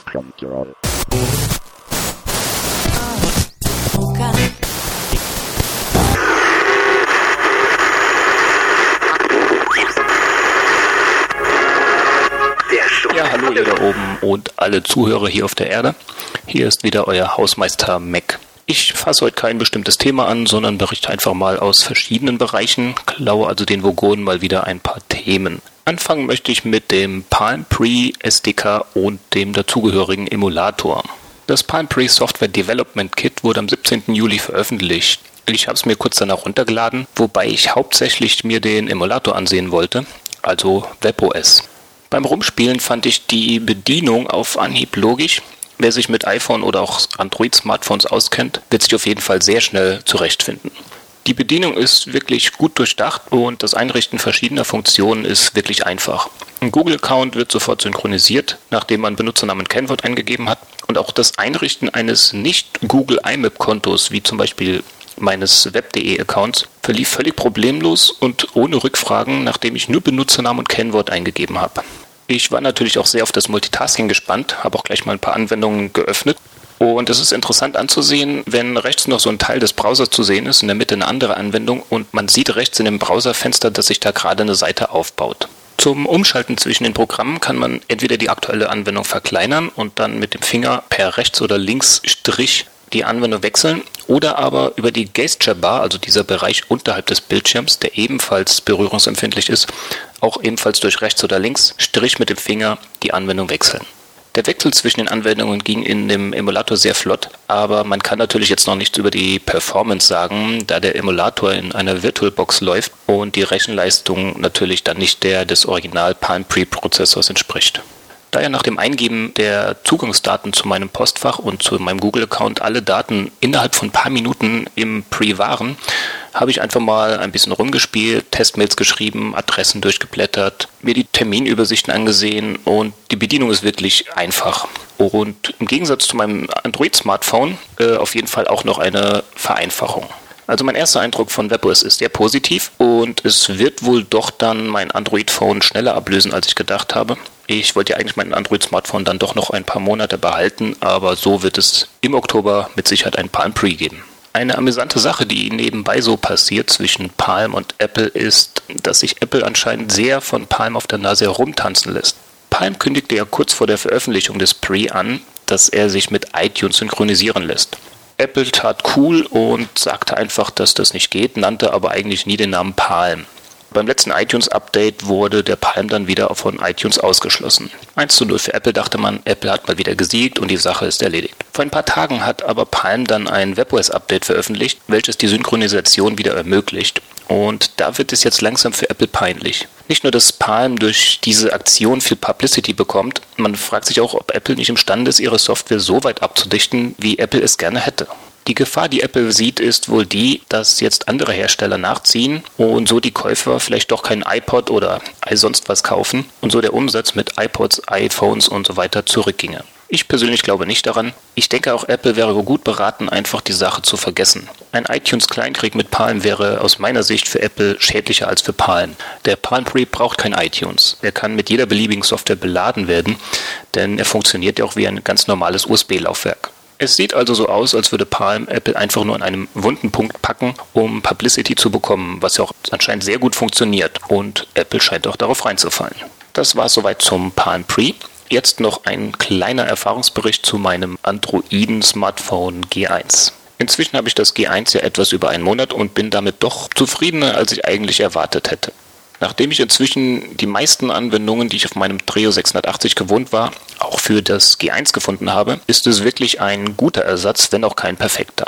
Ich würde mich auch eher als Business-User eines Smartphones bezeichnen. Das heißt, ich benutze die PIM-Anwendungen eines Smartphones mehr als die Multimedia-Funktionen. Deshalb wundert es mich eigentlich auch immer wieder, dass Smartphones erscheinen, die einfach einige grundlegende PIM-Funktionen nicht bieten oder einfach nur mies umgesetzt haben. Leider gehören die Android-Smartphones dazu. Die PIM-Funktionen auf dem Android machen einen sehr gemischten Eindruck. Die Kontaktverwaltung ist zwar sehr umfangreich und man kann für verschiedene Einträge wie E-Mail-Adresse oder Telefonnummer fast beliebig viele Einträge einstellen. Das Bearbeiten der Daten oder auch Termine über die Google Web-Oberfläche ist auch relativ komfortabel für eine Web-Oberfläche und die Daten werden auch sehr zügig mit dem Smartphone synchronisiert. Leider gibt es aber zum Beispiel keine Aufgaben, aber die gehören einfach zum Standardrepertoire eines Smartphones. Man kann diese Funktion zwar nachrüsten, aber das Ganze passt dann nicht mehr so in die Web-Oberfläche wie jetzt die Google-eigenen Funktionen und was ich auch noch vermisse, ist einfach eine allgemeine Übersicht mit Aufgaben, Terminen und so weiter, also eine, eine Today-Ansicht auf dem Android. Ich finde es einfach sehr verwunderlich. Alle Welt bringt neue Smartphones und der eigentliche Sinn von Smartphones ist die Verwaltung von Adressen, Terminen, Aufgaben und so weiter. Aber keiner hat es in den letzten Jahren geschafft, an Palm heranzukommen, die schon seit über zehn Jahren Geräte herausbringen, wo die PIM-Funktion einfach annähernd perfekt ist. Heutige Smartphones bieten stattdessen teilweise unnötigen Multimedia-Kram bis zum Abwinken und auch eine absolut peinliche Akkulaufzeit. Palm hat sich die ganze Zeit nicht so um das Multimedia-Gerümpel gekümmert, möchte jetzt aber mit dem Palm Pre aufschließen. Und was ich jetzt gesehen habe, könnte Palm wirklich die Lücke zwischen annähernd perfektem Datenverwalten und nettem Multimedia-Gedöns schaffen. Wobei leider auch Palm das Akkuproblem hat. Jetzt aber mal zu ein paar Anwendungen, die ich nachinstalliert habe. Einmal K9. K9 ist ein Ersatz für das Standard-E-Mail-Programm und bietet eine bessere Bedienung und umfangreichere Konfigurationsmöglichkeiten. In Verbindung mit meinem web.de IMAP-Konto finde ich die Bearbeitung meiner Mails viel einfacher als mit dem Standardprogramm und es hat auch ein paar Macken nicht, die das Standard-E-Mail-Programm hat. Wenn ich jetzt schon mal bei ein paar Smartphone-Apps bin, stelle ich mal noch ein paar Anwendungen vor, die es auch für das iPhone gibt. Als erstes Documents to Go. Auf meinem Trio hatte ich schon die gleiche Mini-Office-Suite und ähm, habe mir dann einfach die gleiche Anwendung gekauft für das G1. Durch den schwachen Dollar hat mich das Ganze nicht mal 15 Euro gekostet, aber leider ist das Programm auf dem G1 noch lange nicht so umfangreich wie auf meinem alten Trio. Ich kann zum Beispiel keine PDF- oder äh, PowerPoint-Dateien öffnen. Diese Funktionen sollen aber angeblich mit einem Update demnächst nachgeliefert werden. Großen und Ganzen ist die Bearbeitung von Dokumenten und Tabellen mit Documents to Go und der auf dem G1 vorhandenen Hardware-Tastatur schon etwas angenehmer als auf der kleinen Dreo-Tastatur. Also im Großen und Ganzen empfehlenswert. Ein weiteres absolut unverzichtbares Tool für mich ist eine Kennwortverwaltung. Ich verwalte inzwischen etwa 400 Passwörter, darunter von Dutzenden Webseiten, E-Mail-Accounts und auch Passwörter von vielen Bekannten und Verwandten. Ich glaube, es wird fast reichen, um die Weltherrschaft zu übernehmen. Und zur Verwaltung dieser Passwörter habe ich eine Anwendung gesucht, die auch mit einer Desktop-Software synchronisieren kann. Als würdiger Ersatz für Top Secret auf dem Trio kam ich dann zu Splash ID. Splash ID tut genau, was ich will. Es ist ähm, ziemlich umfangreich konfigurierbar und die Synchronisation mit der Desktop-Software erfolgt zu Hause im WLAN. Die mobile Version von Splash ID kostet 9,95 Dollar, die Desktop-Version 19,95 Dollar. Als nächstes komme ich zu Printershare, eine Anwendung, die sowohl auf mobilen Geräten wie Android oder iPhone, aber auch auf dem PC funktioniert.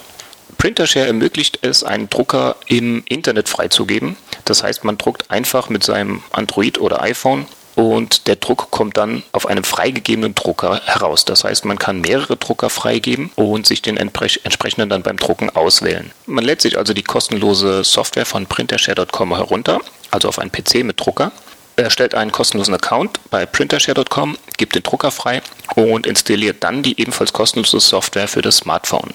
Den Drucker kann man dann auch für andere User freigeben, man kann ihn aber auch nur für sich freigeben, also mit einem Passwort geschützt. Auf dem Smartphone gibt man dann die Login-Daten ein und kann dann aus Printershare Kontakte, Fotos oder auch Webseiten praktisch von überall auf dem Drucker zu Hause drucken. Auf Android gibt es leider die Einschränkung, dass man nur diese Anwendungen direkt drucken kann. Word-Dokumente, PDF-Dateien kann man nur aus einem Google Mail-Account direkt drucken. Dadurch ist die Funktionalität von Printershare bei mir relativ eingeschränkt, da ich auf dem Android keinen Google Mail-Account benutze. trotzdem spart man öfter mal die Arbeit, Fotos per Mail oder per USB zu übertragen, um diese dann drucken zu können. Und für einen schnellen Druck zwischendurch reicht die Funktion von Printershare auf jeden Fall aus das Gute ist, man kann so auch von PC zu PC drucken. Das heißt, ich könnte jetzt bei meinem Kumpel Götz oben auf dem Vogonenraumschiff einfach mal einen Ausdruck machen, wenn er Printershare installiert hätte. Als nächstes möchte ich noch kurz Local vorstellen, habe aber vorhin festgestellt, dass es das anscheinend nur für Android gibt. Also alle iPhone-User hören jetzt mal weg, aber nicht vergessen, nach dem Bericht über Local wieder zuzuhören. Local ist äh, die perfekte Lösung für Leute, die öfter unterwegs sind und dabei immer wieder mal die Lautstärke ihres Klingeltons ändern müssen. Ich fand bei meinem guten alten Trio den Knopf für den Klingelton schon ziemlich genial. Den gibt es jetzt inzwischen auch an anderen Smartphones, aber Locale ist einfach viel genialer.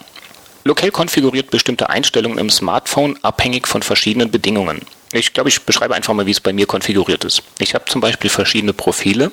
Eins davon heißt Arbeit. Die Bedingung für dieses Profil ist, dass ich auf der Arbeit bin, also an einem Ort bin. Den Ort findet das Handy dabei über die Funkmasten oder auch GPS, aber das ist bei mir aus Akkulaufzeitgründen deaktiviert. Konfiguriert wird der Ort einfach über Google Maps, wo man einen Punkt festlegt und einen gewissen Bereich darum definieren kann.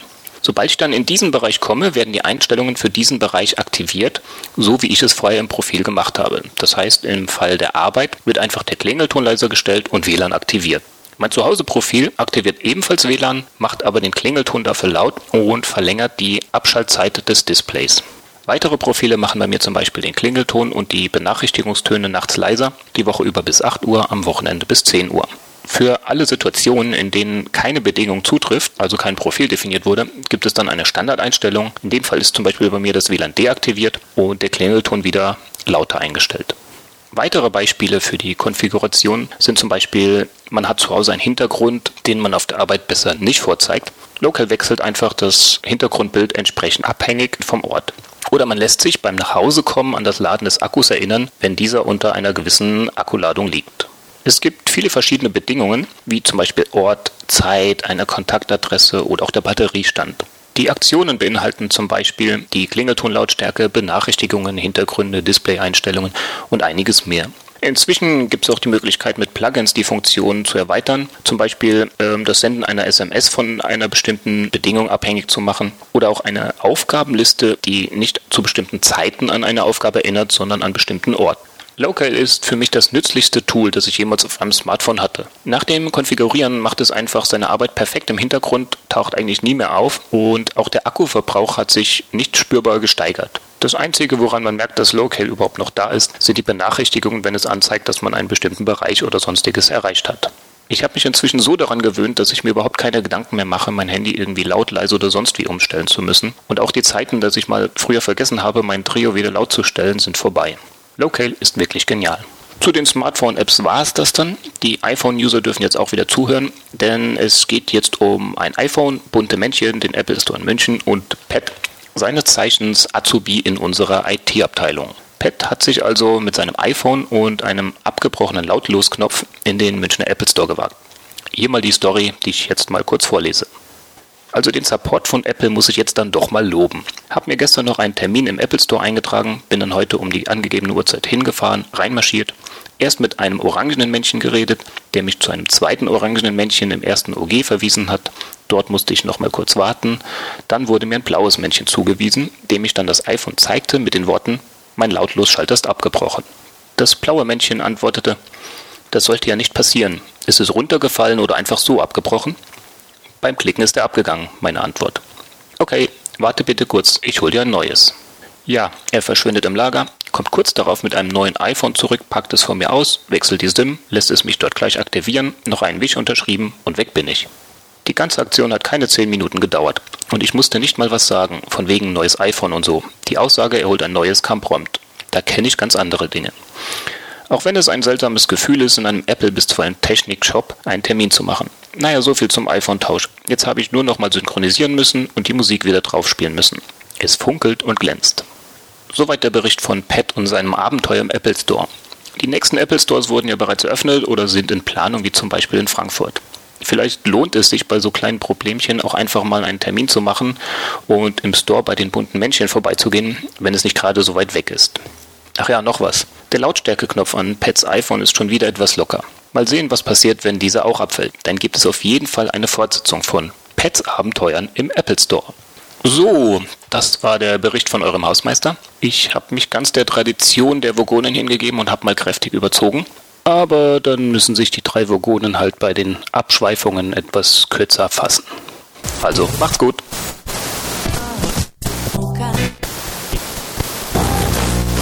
Ja, vielen Dank, Marc. Palm Pre SDK, der kommt ja jetzt bald nach Deutschland. Dann gibt es wahrscheinlich ähm, noch eine Folge zum Palm Pre vom Mac. Er hört nicht auf. Er gibt einfach nicht auf. Er gibt nicht auf. Ja? Dass wir ihn überhaupt reden lassen, ja. Also, Naja, aber er wird demnächst ja auch hier live in der Sendung sein. Da könnt ihr euch schon alle drauf freuen, weil er kommt demnächst hier ins Ferienwohnungsstudio oder in das andere, wo wir jetzt gerade hier sitzen, beim Fitz. So, dann würde ich sagen, ähm, stürzen wir uns mal in den Retro-Trip. und mit- einem sehr kontroversen Thema hier. Oh, oh. Und zwar werden wir halt jetzt einfach mal ein paar Minuten, weil das ist dann so ein erschöpfendes Thema, einfach mal die eigenen Erfahrungen, ähm, ja, Verwirrung. Also wir reden über die großen Ideologiekämpfe der IT-Vergangenheit. Was bedeutet das? Das bedeutet zum Beispiel, dass es ja eigentlich in der Vergangenheit immer Lagerkämpfe gab zwischen IT-Herstellern oder Computersystemen oder Betriebssystemen oder keine Ahnung. Ähm, oder überhaupt von äh, Konzepten, wie zum Beispiel Leuten, die alles auf dem Terminal machen und alles mit einer GUI machen. Vielleicht sollten wir damit mal anfangen. Ähm, also, mich immer wieder gewundert hat, oder was, was mich, ja doch, was mich wirklich verwundert hat, in der Zeit, wo ich mich wirklich sehr viel mit Linux beschäftigt habe. Ähm, habe ich auch viel, viele Zeitungen gelesen. Ich habe also mich wirklich tief ins Thema eingegraben. Aber ich war nie so ein Typ, der zum Beispiel so, so Geschichten äh, benutzt hat wie MAT oder so. Ja, also so E-Mail-Clients, die komplett auf der Konsole laufen. Oder Lynx, Textbrowser oder ähm, aber die jetzt nur Fitz gestikuliert wild, ja, macht irgendwelche Schrotflinte ladenden äh, äh, Gesten gegenüber mir. Er scheint sie zu benutzen. aber ich meine, nee, ich brauche ich brauch nee, links eigentlich nur benutzt habe ich es ja auch schon mal. für Notfälle halt. Aber es gibt halt wirklich, das finde ich ja so faszinierend, einfach auch an Linux, es gibt ja alles auf der Konsole. Es gibt alles auf der Konsole und das kannst- Zeug wird weiterentwickelt. Das ist nicht Spotify- irgendwie so, als das, ja, ja. Spotify kannst du über die Konsole hören. Lynx benutze ich eigentlich primär, wenn ich halt irgendwo von anderen Seiten auf dem Server irgendwas runterladen muss. Ja, wenn ich halt irgendwie jetzt gerade irgendwie nicht, nicht was von meinem Rechner hochschieben kann, war aus irgendwelchen Gründen, dann benutze ich halt Lynx und dann Ja, ich meine, ich finde das, ja, also ich bin Also ich jetzt, benutze es nicht ich finde das, ich finde das super, dass es das gibt und ich finde also beachtlich, dass, die- dass die Sachen auch alle weiterentwickelt werden. Das ist jetzt nicht irgendwie so, das haben wir früher mal benutzt und das funktioniert heute noch. Nee, nee, das wird dauernd weiterentwickelt. Ja, das wird dauernd äh, weiterentwickelt und benutzt und gemacht und getan. Äh, Und die neuesten Entwicklungen, die es halt dann so äh, unter KDE oder in irgendwelchen GUI-Betriebssystem-Geschichten gibt, die gibt es dann auch auf der Konsole. Ja? Meistens ist es ja sogar fast so, dass es eigentlich im Prinzip eigentlich ein, ein Konsolenbefehl drunter steckt, der die eigentliche Arbeit macht und dann die, die, die GUI eigentlich nur noch dafür da ist und es einfach ein bisschen grafisch Klar, das macht auch einen Teil aus, ja. Aber es macht, ist, ist es nicht ausschließlich. Also es ist halt wirklich teilweise so, dass da richtige, äh, richtige Applikationen auf der Konsole geschrieben werden, wo du eigentlich denken solltest, äh, oder wo du denkst, wer braucht das? Wer braucht das? Wer braucht praktisch jetzt diesen, äh, diese iTunes, äh, diesen iTunes-Klon, Media Player, irgendwas auf der Konsole? Wer braucht das jetzt? Wie, wie groß, wie groß ist die Menge twittern an Leuten? ja, Ja, klar. Ja, ja. Also das finde ich halt total cool, ne? dass es das gibt. kannst dein Problem, Fehler, Fehler direkt mal in die Welt zwitschern, ne? Aber das ist halt wirklich- Konsolen-Messages. spaßig. Also, ähm, aber äh, wer braucht das dann? Also das ist jetzt nur so mal, nur so, nur so ein, ein Feld, ja. Also ich, ich sehe es noch ein bisschen, vielleicht ein bisschen anders. Ich meine, ich, es ist immer ganz gut, weil ab und zu braucht man es halt doch, ja, aus irgendwelchen Gründen. Ähm, Weil dir dann X weggebrochen ist. zum Beispiel. Oder, oder weil du halt irgendwie gerade irgendwie von, von einer anderen Location aus diesen Rechner bedienst, aber irgendwie das Musikstück gerade ändern willst, ja. Aber sonst, es gibt immer irgendwelche Gründe dafür. Ich würde es nicht regelmäßig benutzen, aber ich finde es trotzdem gut, dass es da ist und es macht halt auch, ähm, es ist eigentlich eine tolle Sache halt. Also, Um, ähm, ja. Oder du kannst es zum Beispiel auch in Skripten einbauen. Dann kannst du Ja, ja, Leute, nee, Leute, natürlich. Leute ärgern und nachts um vier den Ich Rechner spreche anmachen. dem ja nicht, ich spreche dem ja nicht die, die. Berechtigung ab. Also ich finde das total spannend, dass es das gibt und ich habe es ja auch in vielen Bereichen habe ich das auch genutzt, habe ich Konsolenprogramme genutzt und die sind auch weitaus besser, äh, als äh, weil sie schneller sind, effizienter. Ja, du kannst, durch, weil du halt dann auch gewöhnt bist, in Tastenkombinationen Ja, zu natürlich, arbeiten. genau. Also in manchen Programmen oder in, in vielen Programmen sehe ich den Sinn auch. Aber in manchen Programmen halt gar nicht. Also zum Beispiel jetzt, dass praktisch so ein Textbrowser wie Lynx die ganze Zeit weiterentwickelt wird. Ähm, ich meine, du hast doch selbst, wenn du ein ganz normales X-System, dann kannst du doch praktisch einfach ein Fenster erstellen, wo du dann einen Browser drin laufen lässt oder so. Warum benutzt man einen Textbrowser? Warum benutzt man sowas? Also wofür braucht man das? Also wie, wie gesagt, ich benutze dann eigentlich nur, wenn ich halt irgendwie auf meinen auf meinen irgendeinen Server zugreifen muss und von dem aus irgendwas runterladen muss, was halt irgendwie aus irgendwelchen Gründen gerade sonst nicht anders geht. Ja. Wobei, da könntest du ja auch Weget oder so. Nee, das gibt manchmal nämlich auch nicht, weil da halt irgendwelche Redirects und, und, und Copy-Schutz-Dinger Ja, okay. und bla bla bla drin sind. Ja. Aber zum Beispiel jetzt mal, Also normalerweise würde ich WeGate benutzen, wenn klar. du Musik, wenn du, du hast, du hast einen ganz normalen Rechner da stehen und an dem du arbeitest, ähm, dann machst, spielst du doch, du nutzt doch eigentlich keinen, oder wie, wie viele Leute nutzen einen konsolenbasierten Musikplayer und warum? Ja, also wenn du jetzt zum Beispiel so ein Serveradministrator bist, hast du ja trotzdem deine, in irgendeiner Weise dein Betriebs, dein grafisch orientiertes Betriebssystem. In der Regel. Ja. Also ich denke mal, 90 Prozent der Leute haben das. Die halt Systeme administrieren. aber nicht auf dem Server. Nein, aber in ihrer Arbeitsumgebung. Klar. Ja, so. Und dann äh, frage ich mich halt, warum benutzt dann jemand einen, einen textbasierten Musikplayer zum Beispiel? Und das ist ja scheinbar nicht so, dass die Leute, die diesen textbasierten Musikplayer äh, äh, schreiben, das als, als Projekt machen, um ihn einfach nur zu schreiben, damit er da ist, sondern das scheinen ja auch viele Leute zu nutzen. Und das kann ich halt nicht verstehen. Hm? Irgendwie. Also das würde mich mal interessieren, warum das dann jemand nutzt. Also wenn da jemand so ist, also der kann mir jetzt gerne äh, alle Gegenargumente um Ich weiß nicht, ob sie jetzt wirklich da so diesen, du hast ja jetzt ein paar Beispiele aufgeschrieben, über die wir jetzt noch reden. Ich denke nicht, dass es so der große Kampf Nee, das ist es nicht. in den, nee. in den Bereichen, ob GUI oder Terminal. Da gebe ich dir auch recht, also, ja klar. Das ist jetzt nur ein, das ist jetzt praktisch nur so also ein, der das irgendwie ein bisschen streift, die Zum klassischeren. Warmwerden war das jetzt, genau, ja. zum Warmwerden. Das mal einmal mal kurz. Ich meine, GUI und Terminal ist ja nicht deine Welt, deswegen äh, kriegen wir da jetzt mal ganz relativ Ich habe schnell früher sehr viel im DOS-Befehlen, mit DOS-Befehlen gearbeitet. Format C. Ja, zum Beispiel. Ähm, dann reden wir doch über einen der großen Kämpfe zum Beispiel. Äh, ich würde sagen, Apple und Windows streifen wir mal gerade so, weil da haben wir ja schon häufig ja drüber gesprochen, das müssen wir jetzt nicht sein. nicht ja, erzählen, äh, sagen wir doch mal, der C64 hatte den großen Gegenspieler Pling. Und? äh, den Atari. Welchen? Das muss ich sagen, 800 XL hast du geschrieben, aber das sagt mir gar nichts. Atari 800 XL, doch, das war, Echt? War das ein Gegenspieler? Ich habe ich hab das Gefühl gehabt, dass der, dass der C64, C64er damals keinen wirklichen Gegenspieler hatte. Ich kannte niemanden, der ein Atari. Äh, Ich kannte auch niemanden. Äh, ja. aber Aber ich, ich Aber kenne diesen Atari ST-Kampf gegen Amiga, der war ja wirklich vorhanden. Ja, aber der C64 auch, der doch, natürlich, wirklich- C4 ja. Ich kenne nicht einen, der einen Atari damals hatte. Alle hatten einen C64. Also es gab den Atari äh, 600, glaube ich. Ja, aber was lief denn da drauf Dann, ja, da, da, ja, hör auf, komm, das, das, das war wirklich auch ein System, was viele Leute genutzt haben. Vielleicht jetzt nicht unbedingt äh, in dieser Domäne hier bei uns. Und die Schulschwachmaten. Aber genau, die Schulschwachmaten sowieso. Ähm, aber äh, die Computerzeitungen damals waren, äh, guck dir mal eine alte Happy Computer oder ein Powerplay an und, und, gehen und schau dir mal, genau, und schau dir bei uns in der Firma liegen die. Und dann schaust du dir mal ähm, um äh, an, äh, auf welche Systeme die Spiele damals umgesetzt wurden. Da gab es ein Spektrum, Der sagt mir was. Der Spektrum. Aber Äh, der war ja nicht so, war ja, glaube ich, leistungsschwächer, oder? Als der, als ja, das spielt oder? doch keine Rolle. Ich meine, Leistungsschwäche liegt ja wiederum im Auge des Betrachters. Der Atari zum Beispiel damals, der war halt äh, auch sehr beliebt bei Leuten, die Musik gemacht haben, irgendwie, glaube ich, wegen eingebauter MIDI-Schnittstelle und so.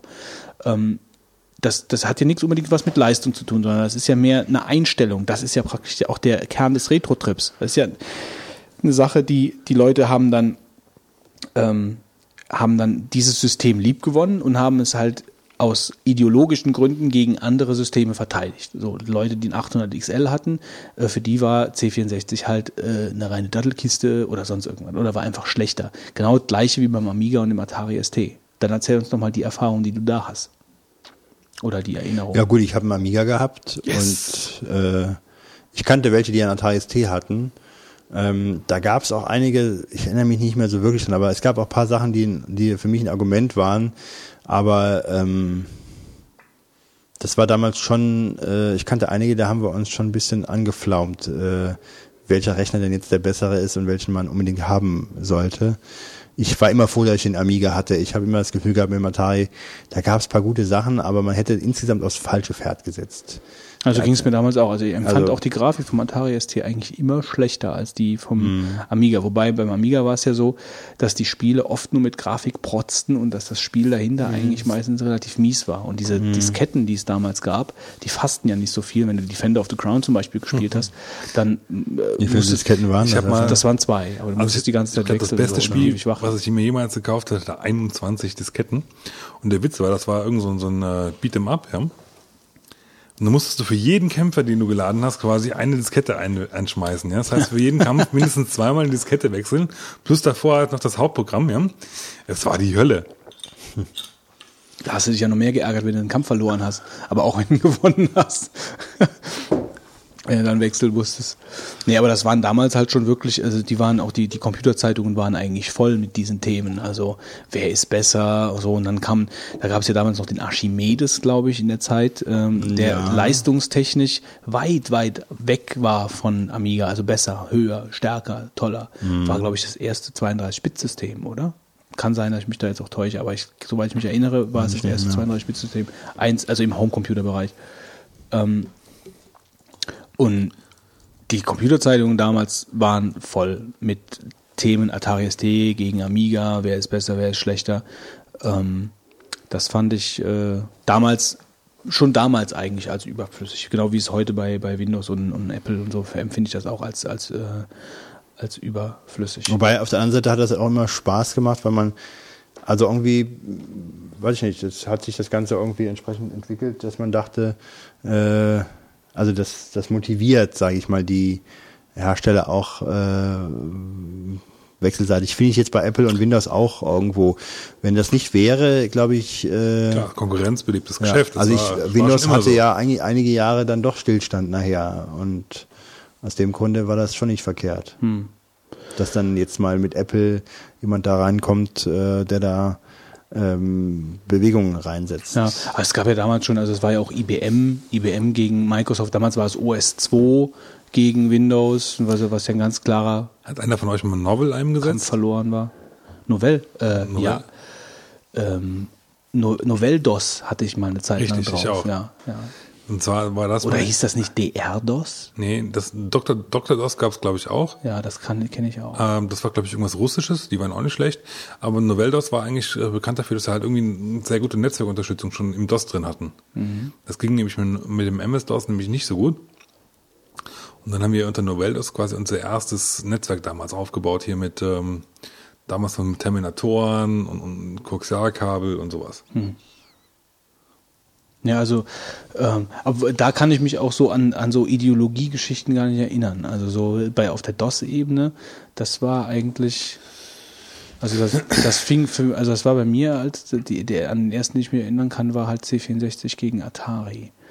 Ähm, bei den früheren Systemen war das eigentlich noch gar nicht so wie, wie diese, gab es so diese MSX, MSX-Computer, zeitweise auch, daran kannst du dich noch erinnern, Wolfgang, ne? Das war nämlich voll im Fit seiner Zeit. MSX-Computer mit diesen Modulen, diese Module, die man da einschieben konnte, ist wahrscheinlich. Ja, der Name sagt mir was, aber ich habe, glaube ich, keine wirkliche Erinnerung. Ich habe sowas nicht gehabt und Ja, ich auch nicht. Aber wahrscheinlich war das auch zu dem Aber es war ja damals schon bei C64, ich meine, zu der Zeit wie C64 oder Amiga äh, wurden diese Kämpfe ja vor allen Dingen über Computerzeitungen ausgetragen, über die Leserbriefe. Ne? Und das war ja, das war ja im Internet, war das, da gab es ja eigentlich noch kein Internet. Also das, das wurde vor allen Dingen über, ähm, über äh, die äh, über Computerzeitschriften und so ausge, ausgetragen. Ja. Fitz macht, Fitz macht Fluglotsenzeichen, Zeichen, äh, äh, Zeichen. Da tut er gleich auf das nächste Thema hier äh, anspielen, womit ich mich hier beschäftigen möchte. Wenn wir nämlich diesen Bereich hier verlassen würden, den Retro-Trupp, Retro-Trupp, äh, den Retro-Trip Den Retro-Trupp. und kommen wir, Retro-Trupp, Stillgestanden! den verlassen würden und kämen dann zu Flight Control. Ich denke mal, das wolltest du andeuten. Nö, Fitz. eigentlich nicht. Aber war, eigentlich nicht. Nein. Du hast nur halt einfach dich nicht am Thema Ja. beteiligt und willst Das jetzt einfach doch zum nächsten nicht. Thema rüber. Also Ich gehen wir nur zu Flight Control. ich habe nur freundlich zurückgewunken. Ja, genau. Ich habe Ja. ihm zugehört. Machen wir den Was macht ihr pangalaktischen für. Winkereien hier, Lass uns doch anstatt euch winken. mal auf das Thema zu konzentrieren? Wir konzentrieren uns jetzt auf den pangalaktischen Zocktipp, während wir dem Fitz lauschen, wie er wild gestikulierend das Spiel Flight Control erzählt. Ja, bitte? Fitz, mach noch mal ein paar äh, Signale Also ich meine, für ich ein einparkendes Flugzeug. Dann erkläre ich dir, warum es bei Flight Control geht. Ich weiß, warum es bei Flight Control geht, weil ich habe es mir selber gekauft. Du hast es dir selber gekauft. Ja. Ein sehr billiges Spiel. Ich glaube 79 Cent oder was muss man zahlen dafür. Ja, ist schon okay. Also sagen wir mal so, dafür, ich habe früher mal richtig äh, Hardcore Flight Control simuliert. Also jetzt nicht so, Am Flughafen.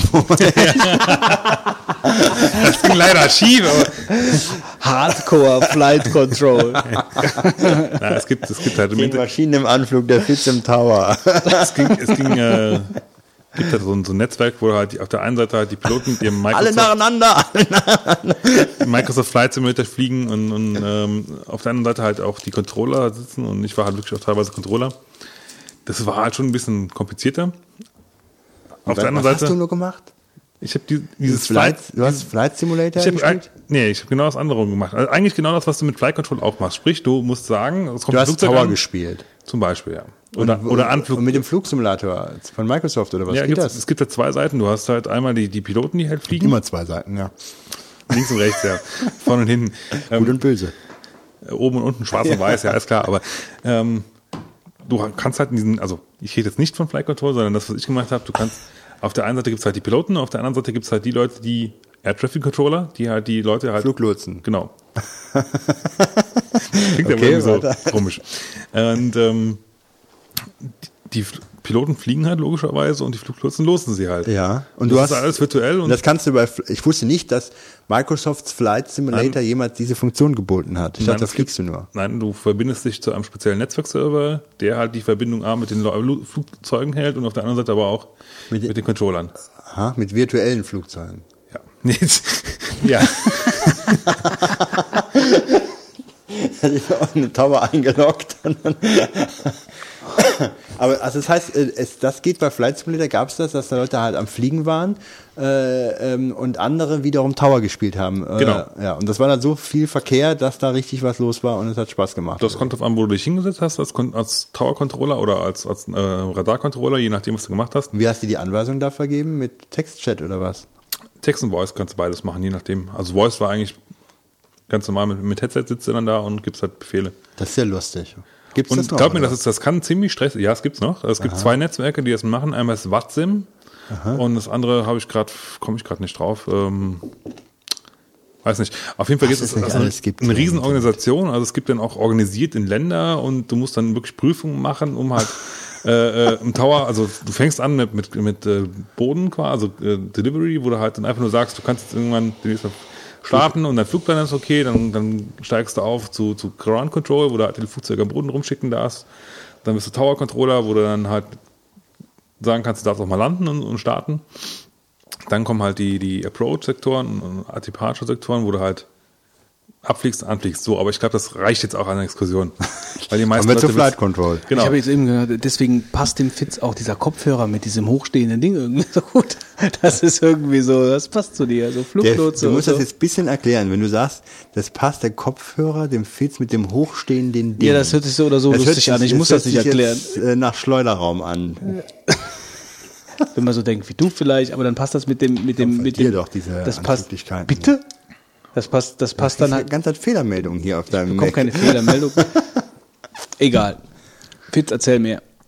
Nee, also, ähm, Das ist mein Tipp gewesen. genau, lass, lass doch mal den Wolfgang. Also Flight Control ist ein Spiel für iPod Touch und iPhone, wo man auf dem Display, bei dem man auf dem Display einen Flughafen von oben sieht.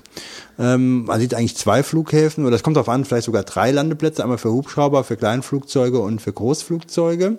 Und dann kommen in dieses äh, Feld hinein Flugzeuge geflogen, die man dann mit dem Zeigefinger, deren Fluglinie man mit dem Zeigefinger dann äh, eingibt, wobei das Ziel ist, die dann auf die jeweilig richtigen Landeplätze zu leiten.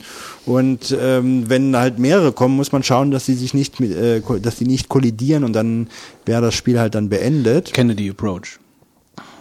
Ja, wahrscheinlich ja. Ich habe es zu lange Also nicht mehr, ja. ist halt sehr, sehr einfach, halt, funktioniert von, von der Steuerung her sehr gut. Flugzeuge können aus allen Richtungen kommen. Also jedes Flugzeug kann nur auf einer Bahn, also jedes Fluggerät, muss, muss man ja sagen, kann nur auf einer, auf einem, auf entweder auf einer Bahn oder auf einem Flugfeld äh, Feld landen.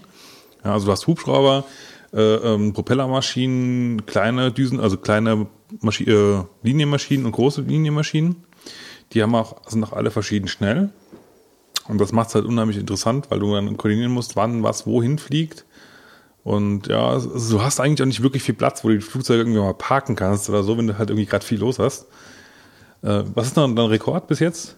Ach, ich muss sagen, ich bin nicht so gut. Also ich habe, glaube ich, irgendwann mal äh, im äh, Twitter irgendwas von, weiß ich nicht mehr, 30x und hatte aber schon mal jetzt mehrere gepackt, aber so über 40, 50 komme ich nicht vorbei. Ich denke, dass die Leute, die mehr machen, die benutzen diese Pausefunktion. Pausefunktion. Dann wird das natürlich ein ganz anderes Spiel.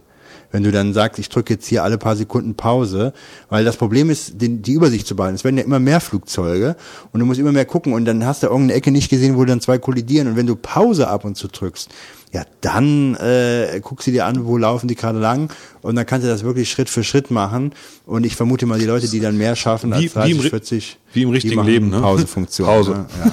Und dann kannst du das dir angucken, wo fliegen die hin und was musst du wie verändern, machst du direkt wieder Pause. Das habe ich nicht gemacht. Ähm, ich fand es auch ein bisschen blöd, an einigen Stellen kommen dann Flugzeuge ins Feld rein, wo andere nah am Rand ent entlang fliegen. Ja, Das soll, hätte man irgendeine Abfrage reinsetzen müssen, dass ein Flugzeug nicht in den Randbereich reinfliegen darf, wenn ein anderes in unmittelbarer Nähe ist. Und das ist halt leider nicht so, sodass die dann da reinfliegen. Und dann hast du halt Also ich denke mal, schnell eine Kollision, die du gar nicht so Spiel- wahrnehmen kannst vorher. Das Spiel kennen, denke ich mal, auch schon relativ viele Leute, weil es schon relativ alt ist eigentlich. Es gibt sowas auch noch mit Schiffen, das ist so ein Klon, das soll aber nicht so gut sein. Was ich halt gerne mal probieren würde, was blöderweise mit unserer, mit unserer Konstellation leider überhaupt nicht geht. Du kannst es nämlich jetzt auch mit der, mit der Dreier-Version über dieses äh, Bluetooth-Dings gegeneinander spielen oder miteinander sogar. Wie geht das? Man schickt dem anderen Flugzeug. Ja, doch, auf doch Flughafen. das muss echt so gehen. Das muss Ja. echt so gehen. Das äh, Problem bei uns ist natürlich, wir haben alle noch die alte Generation an Geräten äh, und die unterstützen diesen Bluetooth-Standard nicht, weil du hast den, den, den iPod der ersten Generation, ne? Und wir haben beide das iPhone der ersten Generation. Ich glaube, ich kaufe mir den neuen iPod, der jetzt im September mit Videokamera rauskommt. Gerüchte, Gerüchte. Ja, da gibt's auch schon die Schutzhüllen dafür. der kommt. Nee, aber das, das ich, könnte ich mir auch noch ganz witzig vorstellen, wenn halt so da sitzt und so am besten noch auf dem Flughafen und dann Ja, also Flight Control fürs iPhone. Ähm, ich habe mir mal, also es gibt ja, äh, wie wir alle wissen, schon seit vielen Jahren Online-Rollenspiele, unter anderem auch World of Warcraft, was ich auch gespielt habe, was wir alle drei gespielt haben oder spielen. Ja, Fitz spielt im Moment. im Moment habe ich wieder meine Pausephase. Du hast eine Pause, du hast auch abgemeldet, genauso wie ich. schöne Pause, ja. So, aber ich denke mal, im Spielst Winter, im Winter wird's wieder Nee, ich spiele auch nicht. Ich habe auch gekündigt. Ähm, allerdings suche ich, ja, bin ja, bin ich ja immer auf der Suche um mit Marc, äh, weil wir ja doch äh, geografisch äh, relativ weit voneinander getrennt sind, können wir ja eigentlich nur über das Internet spielen. Ähm, und äh, wir suchen immer nach Spielen, die wir schön zusammen spielen können. Wir haben früher auch zeitweise World of Warcraft zusammengespielt, äh, nur er hat noch früher aufgehört als ich. Ähm, wir haben ja dann jetzt, wie wir letzte Woche dann äh, vor drei Wochen auch erfahren haben, dass wir jetzt momentan Empire Deluxe über über äh, Züge spielen. Also das heißt, wir, wir schicken uns die Züge von dem von diesem rundenbasierten Spiel zu.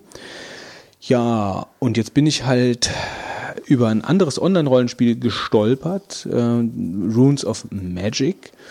Und das ist halt komplett kostenlos und das habe ich mal, äh, habe ich mir mal installiert. Also kann man sich halt kostenlos runterladen von der Webseite. ähm, wird gepflegt von der Firma Frogstar oder auch entwickelt. Und das ist halt eins dieser äh, Online-Rollenspiele, was sich äh, über Bezahlcontent finanziert. Das heißt, du kannst dann da in einem Item-Shop dir Sachen gegen echte Kohle kaufen, also irgendwelche Tränke oder ich weiß nicht, ich weiß gar nicht, was man sich kaufen kann. Aber in dem Spiel ist zum Beispiel Housing direkt von Level 1 her realisiert. Das heißt, du hast irgendwo dein Haus stehen ähm, und kannst das dann einrichten mit irgendwelchen Gegenständen, die du ja wirklich kaufst. Der Vorteil ist allerdings, du kannst in dem Spiel alles erreichen, auch ohne dass du Geld bezahlst. Also da ist keine Zweiklassengesellschaft, so von wegen die Leute, die jetzt wirklich Euros bezahlen, die Leute, die nicht. So wie ich das verstanden habe zumindest, sondern es ist halt so, dass du alle Sachen, die du auch, die du kaufen kannst, auch im Spiel erreichen kannst. Es dauern halt nur dementsprechend länger. Ähm, und das interessiert den Marc und mich sowieso überhaupt nicht, weil wir spielen sowieso nur einmal in der Woche ein paar Stunden, ähm, wenn überhaupt. Aber wir können halt in dem Spiel einfach gemeinsam rumlaufen, haben dann äh, Skype äh, an, um uns unter, zu unterhalten und laufen einfach gemeinsam kooperativ halt durch die Welt, lösen Quests. Äh, und das Spiel ist unglaublich ähm, ein unglaublicher WoW-Klon. Also du fühlst, wenn du einmal WoW gespielt hast, fühlst du dich sofort zurecht. Die Grafik ist vollkommen an WoW angelehnt, ist ein bisschen schlechter, nicht ganz so shiny, nicht ganz so, nicht ganz so smoothie ähm, geschliffen aber äh, alle Funktionen, die WoW hat, äh, vom Interface her und so sind da auch umgesetzt. Ähm, und jedes Steuerungsdetail, also ich habe bis jetzt äh, in den zwei, drei Stunden, in denen ich gespielt habe, ähm, noch von der Steuerung her keinen Unterschied zu WoW gefunden. Und ähm, ähm, ja, die, die Quests sind ähnlich platt wie bei WoW, also da ist kein großer Unterschied. Ja, und es macht, es macht schon es macht schon Spaß zu spielen. Also es war jetzt wirklich so, dass, äh, dass, es, dass es für uns beide eigentlich ein WoW-Klon ist, nur kostenlos. Also wer äh, keine Lust mehr hat, WoW zu äh, bezahlen äh, und jetzt nicht wegen Freunden oder so bei WoW bleibt, ähm, der so ein bisschen mal so ein Spiel sucht für ab und zu mal Online-Rollenspiel zu spielen, äh, der kann sich das ruhig mal angucken. Das ist ein 3,4 Gigabyte Download. Äh, können wir auch verlinken, wo man das findet. Äh, also Runes of Magic Download findet er über Google ähm, man braucht nur ein, man braucht gar keine persönlichen Daten bei der Anmeldung anzugeben, sondern einfach nur eine E-Mail-Adresse, Benutzernamen, Passwort und ähm, dann äh, legt mal los. Ja, Runes of Magic. Tja, wenn ich jetzt noch Zeit hätte zum Zocken. Also wie gesagt, ich war, ich war wirklich erstaunt und verblüfft irgendwie, wie, wie das kopiert ist. Also das ist wirklich unglaublich. Das da gibt es überhaupt keinen, also anders als, bei, anders als bei Ages of Conan, was ich mir auch mal angeguckt habe. Das war ja irgendwie schon auch irgendwie angelehnt. Klar, die, die lehnen sich alle am, am, äh, am äh, Genre Primus da an. Aber das hier ist wirklich ein Plagiat. Also gerade von der, von dem, vom Interface her. Also alles, alles Weil genau. Das, der Vorwurf kommt ja jetzt ganz oft in den letzten Monaten und Jahren, dass alles dann ein Plagiat ist von äh, WoW und das Interface kopiert wurde bis zum Abwinken. Ja, wobei ich ganz ehrlich sagen muss, ich habe das Original, Original-Interface von WoW habe ich so als erstes immer rausgeschmissen, wenn ich wieder gespielt habe und mir halt dann mein eigenes Interface zusammengebracht. Ja, es ist aber halt so, äh, ich meine ja nicht nur das Interface, es ist über alles so. Schon allein diese, diese Geschichte mit den Ausrufezeichen über dem Kopf und den Fragezeichen, die haben jetzt keine Fragezeichen über dem Kopf, sondern so einen Haken. das ist echt verrückt. Also es ist wirklich alles, äh, also man fühlt sich sofort, man fühlt sich sofort äh, zurecht da. Äh, ich weiß halt nicht, ich kann äh, in ein paar Wochen, wenn, wenn ich das wirklich häufiger mal spielen sollte, kann ich dann auch nochmal berichten, wie es, äh, wie, wie es so mit der Langzeitmotivation war. Aber die Spiele greifen ja alle ans selbe Zentrum im Hirn. Also das ist ja irgendwie alles immer das Gleiche. Ähm, aber es ist spannend. Funny. Wie schaut's denn aus? Eine Runde Marvin? Ja, fange ich mal an. Ich habe letztens fotografiert und ich benutze eine Canon 40D, die sogenannte CF-Cards benutzt. Das sind für mich eigentlich sehr sympathische Speicherkarten, weil sie sehr stabil sind. Das sind die großen, ne? Ja, mhm. die Dinger hier. Die sind aber, glaube ich, ich weiß nicht, wie es im ganz neuesten äh, digital SLR-Kameras aussieht, aber ja, also es gibt jetzt diese ESD-Karten da in irgendeiner Form, die äh, jetzt wieder im Kommen sind, aber es gibt schon noch aktuelle Modelle, die das benutzen. Und ich bin mir nicht sicher, ob die wirklich abgelöst werden von anderen. Da weiß ich nicht, da gibt's halt immer einen ewigen Kampf wahrscheinlich. Nur ich finde die sehr gut äh, und ähm, hat dann eine benutzt gehabt und bin dann nach Hause gekommen und hatte dann irgendwie recht schnell die Karte in den Card Reader reingesteckt, was dazu führte, dass ich wohl innen drin ein, zwei, einen Pin verbogen und einen ganz stark verbogen hatte und ähm, die ganzen Daten auf dem ähm, auf der CF-Karte nicht mehr lesbar waren. War natürlich super ärgerlich, ganz viele Bilder gemacht und ich konnte sie nicht sehen. Und dann habe ich dann auch in der Kamera die Karte reingesteckt, konnte sie nicht bearbeiten und dann dachte ich, jetzt hast du die Karte kaputt gemacht, den, den, den Card-Reader auch, den habe ich einen neuen bestellt. Und die äh, Karte, da habe ich äh, gesagt, also die, ich gehe davon aus, dass hier vielleicht nur in irgendeiner Form was kaputt ist, äh, was mir jetzt das Directory nicht anzeigt, aber die Daten ja noch drauf sind. Und dann habe ich ähm, gegoogelt und kam auf ein Programm namens Photorec. Ich habe ich verlinkt und mit diesem Programm äh, kann man ähm, äh, eine solche Speicherkarte auslegen und vorhandene Bilder, ins, also insbesondere für Bilder, ähm, retten. Und das hat auch super funktioniert. Ich habe alle Bilder wieder, die da drauf waren.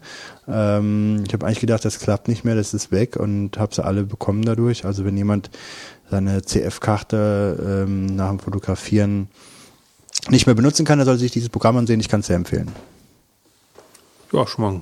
Also sowas kann immer mal vorkommen und dann ist man irgendwann mal froh, wenn man Das zumindest war mal ja schon mal. so ähnlich wie das, das Tool, was ich letztens getippt habe. Das war allerdings für ein Windows drunter, dieses Tool, da, wo man sogar gelöschte Sachen auch wiederherstellen konnte. Da gibt es mittlerweile echt eine riesige Bandbreite Man an. braucht es halt nicht oft, aber wenn man es braucht, ja. Dann ist soll man, ich auch klar sein, es gibt ja jetzt überall in diesen Bereichen Programme, wenn etwas nur gelöscht ist, ist es immer noch da. Ja. Ja.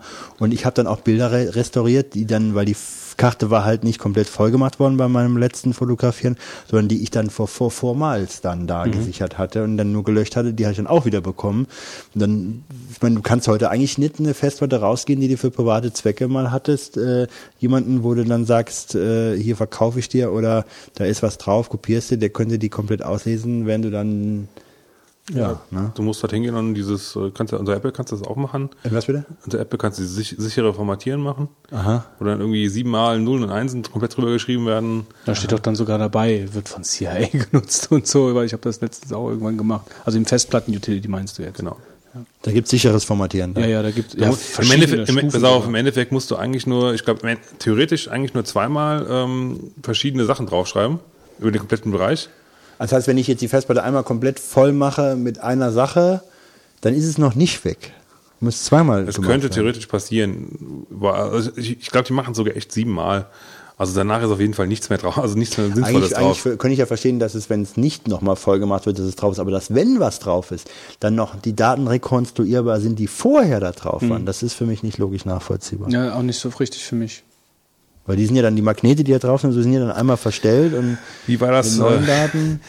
der Podcast, der durch gut recherchiertes Halbwissen glänzt. Ja. Nee, aber das ist für mich auch nicht. Also klar, also genau wie der Wolfgang sagt, also genau das ist, verstehe ich auch nicht. Also wenn jemand uns das gerade mit ein paar Sätzen erklären kann, bitte in den Kommentaren, das nutzt allen hören. ähm, Also nicht nur uns. Also. Aber da hake ich direkt mal ein. Ähm, ich habe jetzt hier mal schön gegoogelt, wie das denn mit der Verfassungsbeschwerde ist, weil ihr euch da so brennend dafür interessiert habt.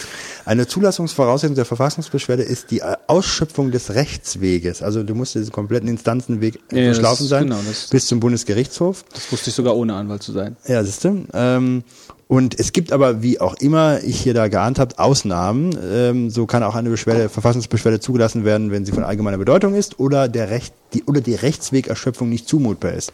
Wann das der Fall ist, muss man halt dann sehen und ähm, Dann kannst du dann erstmal erst mal einen Prozess führen, ob die erhöht. Rechtsweg.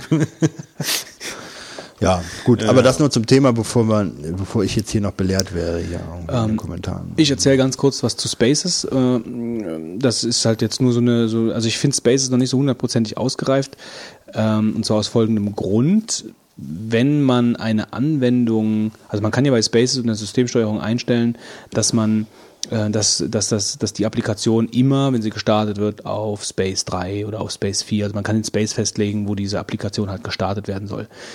Äh, wenn man allerdings jetzt eine Anwendung äh, von einem Space zu dem anderen zieht. Da hast du mich vorhin noch in der Vorbesprechung gefragt, warum macht man das überhaupt? Also zum Beispiel ist es so, ähm, wenn ich jetzt Ich habe ja, ich hab ja schon mal gesagt, dass ich meine, meine Spaces so äh, organisiert habe, je nach Arbeitsumgebung. Also auf Space 2 habe ich zum Beispiel die VMware liegen ähm, und zwei, drei Finder-Fenster. So, jetzt schickt mir zum Beispiel irgendjemand eine E-Mail und den Text, der in der E-Mail steht, brauche ich. Klar, jetzt könnte ich mir natürlich da rauskopieren, aber ich kann es auch so machen, dass ich einfach die E-Mail, dass ich die E-Mail-Applikation gerade auf Space 2 ziehe, auf meinen zweiten Bildschirm, habe die VMware da laufen und mache da jetzt irgendwas, was in der Mail steht, ja, damit ich immer gucken kann, machen, gucken, gucken, gucken, so, ja, ähm, damit ich halt nicht immer zwischen den Spaces wechseln muss. Ja, Da könntest Ich du bin doch raus, einfach, ich bin einfach raus, mach weiter. du könntest doch einfach ein Fenster mit der E-Mail aufmachen und das Fenster dann rüberziehen. ähm, ja, äh, geht aber nicht immer. Also das ist jetzt cool, die E-Mail, aber zum Beispiel äh, den Messenger, äh, irgendwie Kopite, äh, Quatsch, Kopite, äh, Adium-Fenster. Einfach Adium-Fenster, wenn ich jetzt mit jemandem am Chatten bin und ich du auch brauche rüberziehen. ich brauche diese, ja, mache ich doch. Ich mache das ja dann auch. Ja, aber du, du, Also- du ziehst ja andersrum. Du ziehst quasi das, das, das Fenster. Also äh, konkretes Beispiel. Ähm, ich, ich sage zum Beispiel Splash-ID, das ist so ein Passwortmanager, dem Splash-ID sage ich, ähm, öffne dich immer auf Space 3, weil ich da die und die ähm, Programme laufen habe. So, jetzt lasse ich aber normalerweise ähm, im Safari, den Safari auf Space 1 laufen, in der Umgebung, die ich mir da geschaffen habe. Ja, praktisch E-Mail, Safari, Messenger etc. ist auf Space 1. Jetzt brauche ich aber dieses Splash-ID äh, gerade mal, um irgendwas einzugeben, auf Space 1.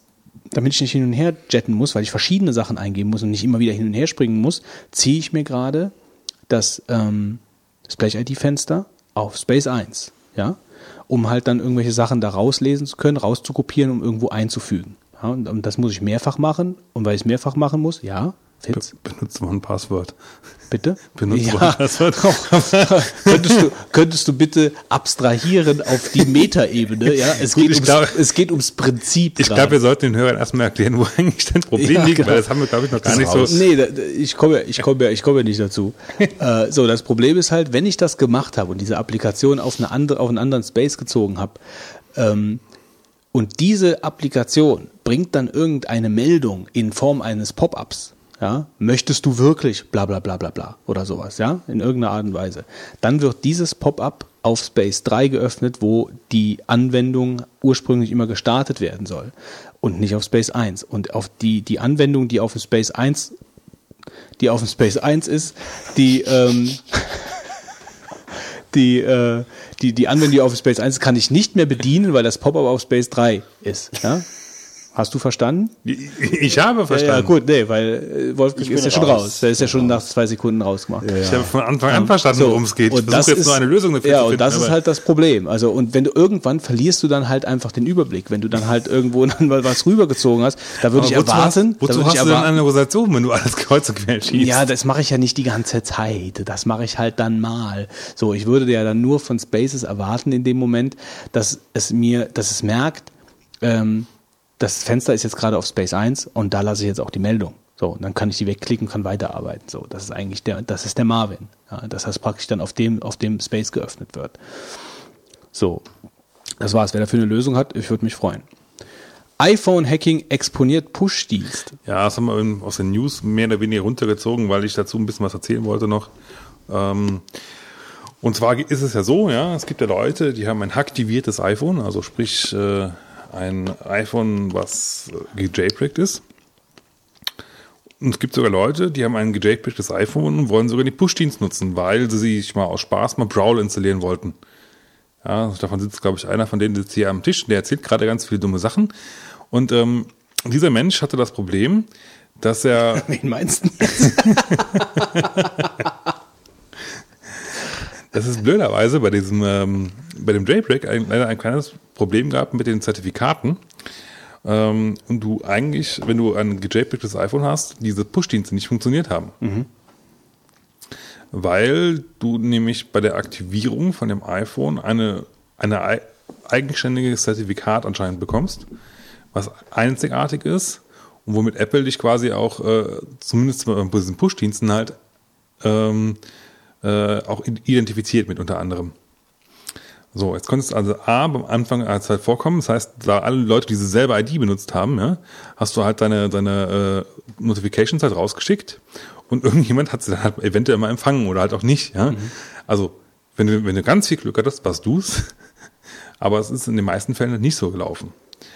Ja, jetzt habe ich äh, noch ein bisschen recherchiert und es hat mich ein bisschen angekotzt, weil auch weil ich Brawl gekauft habe und ich eigentlich die Idee ganz lustig finde, dass du halt äh, mit Brawl, also diesen diesen äh, Client, der in Growl ein, einsteigt, den du quasi als zusätzliches äh, Plugin da installierst, dir die ganzen Growl-Nachrichten von deinem Rechner auf dein iPhone checken kannst.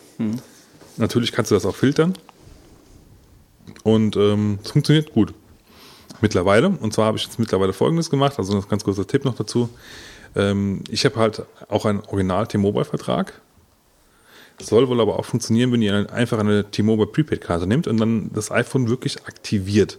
Dazu müsst ihr aber im, im Ponage-Tool die, äh, die Firma halt so packen, dass sie nicht automatisch aktiviert wird. Was normalerweise wahrscheinlich die meisten Leute machen. Ähm, aber wenn du halt einen Originalvertrag hast, machst du das am besten nicht. Äh, weil dann wird bei dieser Aktivierung von dem iPhone halt wieder diese ID erzeugt, automatisch vom iPhone oder iTunes, weiß nicht, eins von eins von beiden. Und du kannst dann wieder Push-Notifications empfangen. Und ich habe es heute Morgen mal gemacht und, oder gestern Abend und heute im Laufe des Tages getestet und ich habe da schon ein paar interessante Sachen bekommen. Ja, fein. Also so halb Tipp, halb Marvin. Ja. Gut, Wolfgang. Die Tippomatik. Ich bin ein Freund von Flickr und nutze das Programm. Und wenn man bei Flickr Fotos einstellt, dann kann man das äh, über die Web-Applikation, ähm, äh, also über die Website hochladen oder man kann sich eine Applikation runterladen. Dann kann man mit einem Client, mit einer kleinen Software Fotostart auswählen und hochladen, was dann für viele Fotos sehr interessant ist. Was man, was aber müh, mühsam ist, wenn man Bilder dort in Gruppen einstellt, was sehr interessant ist, weil in Gruppen dann die Bilder öfter von anderen gesehen werden.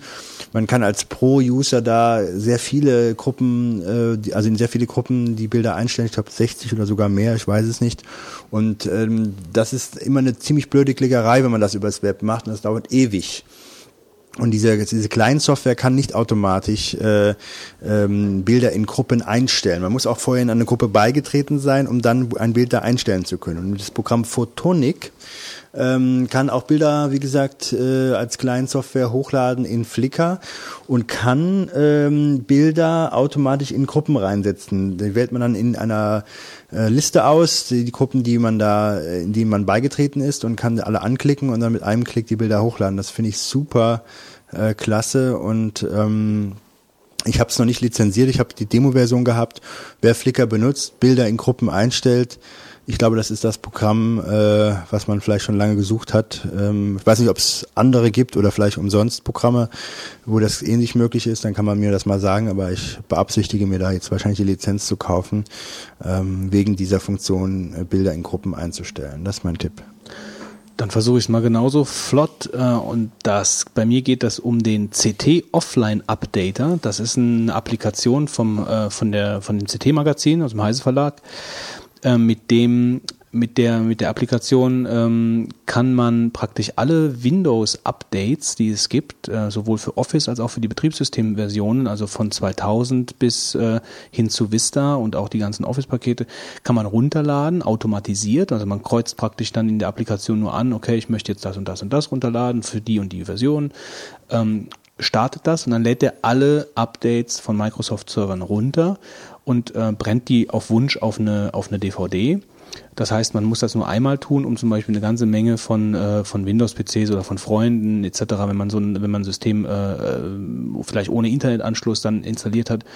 Ähm, ich brauche das manchmal bei Kunden, die auch keinen Internetanschluss haben, um das System halt dann auf den neuesten Stand zu bringen, äh, aber halt auch einfach, um zu vermeiden, alles immer doppelt und dreifach runterzuladen, also auch in der Firma. Man muss das ja nicht immer alles, alles Neue von vorne runterladen.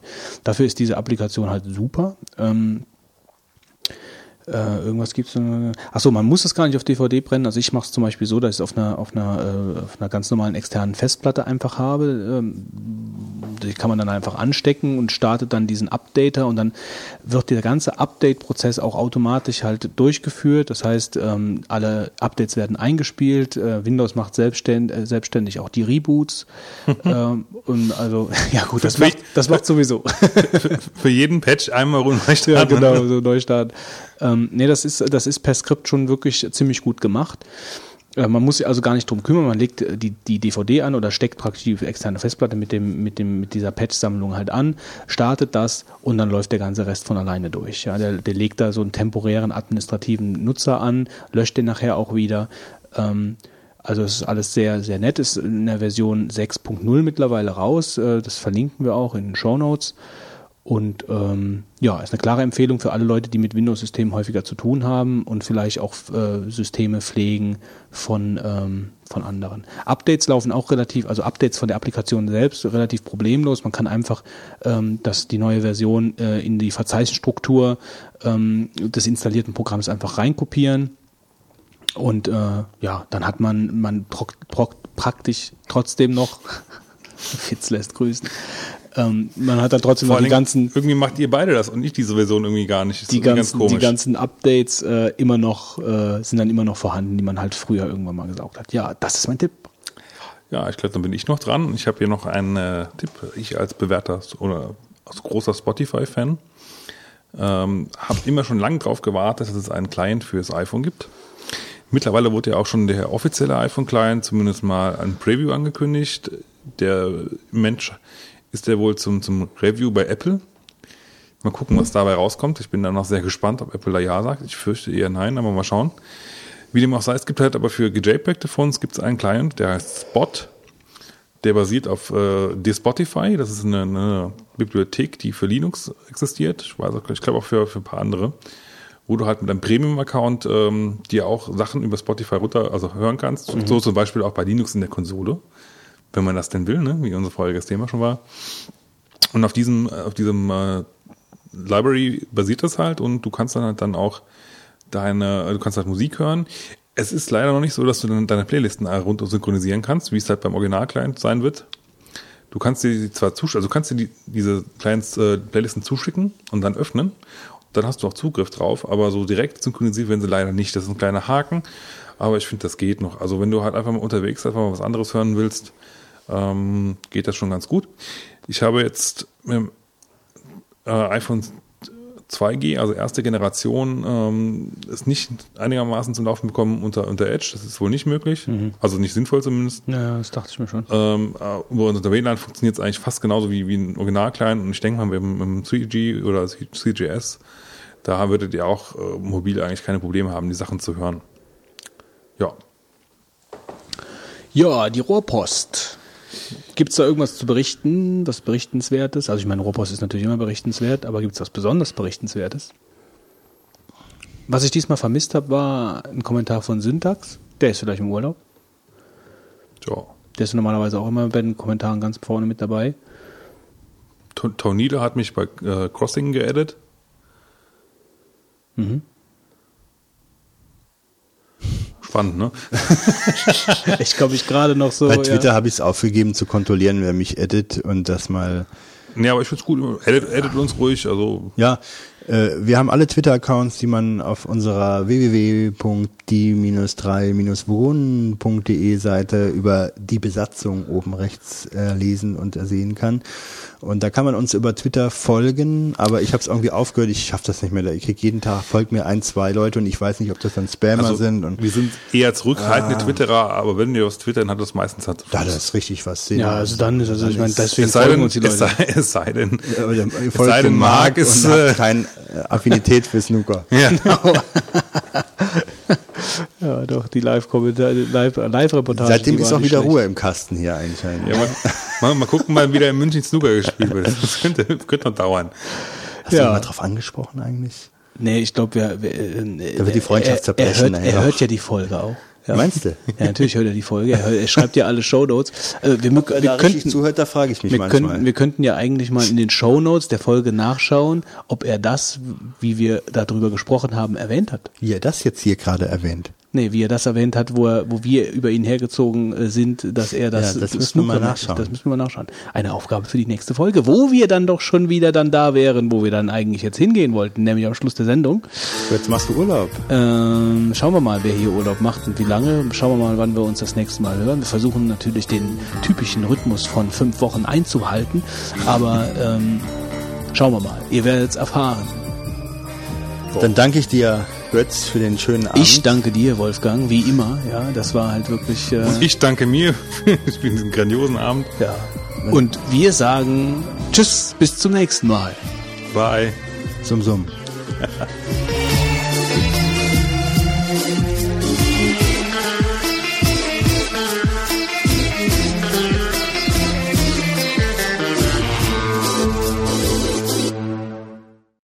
destructing sequence is initialized.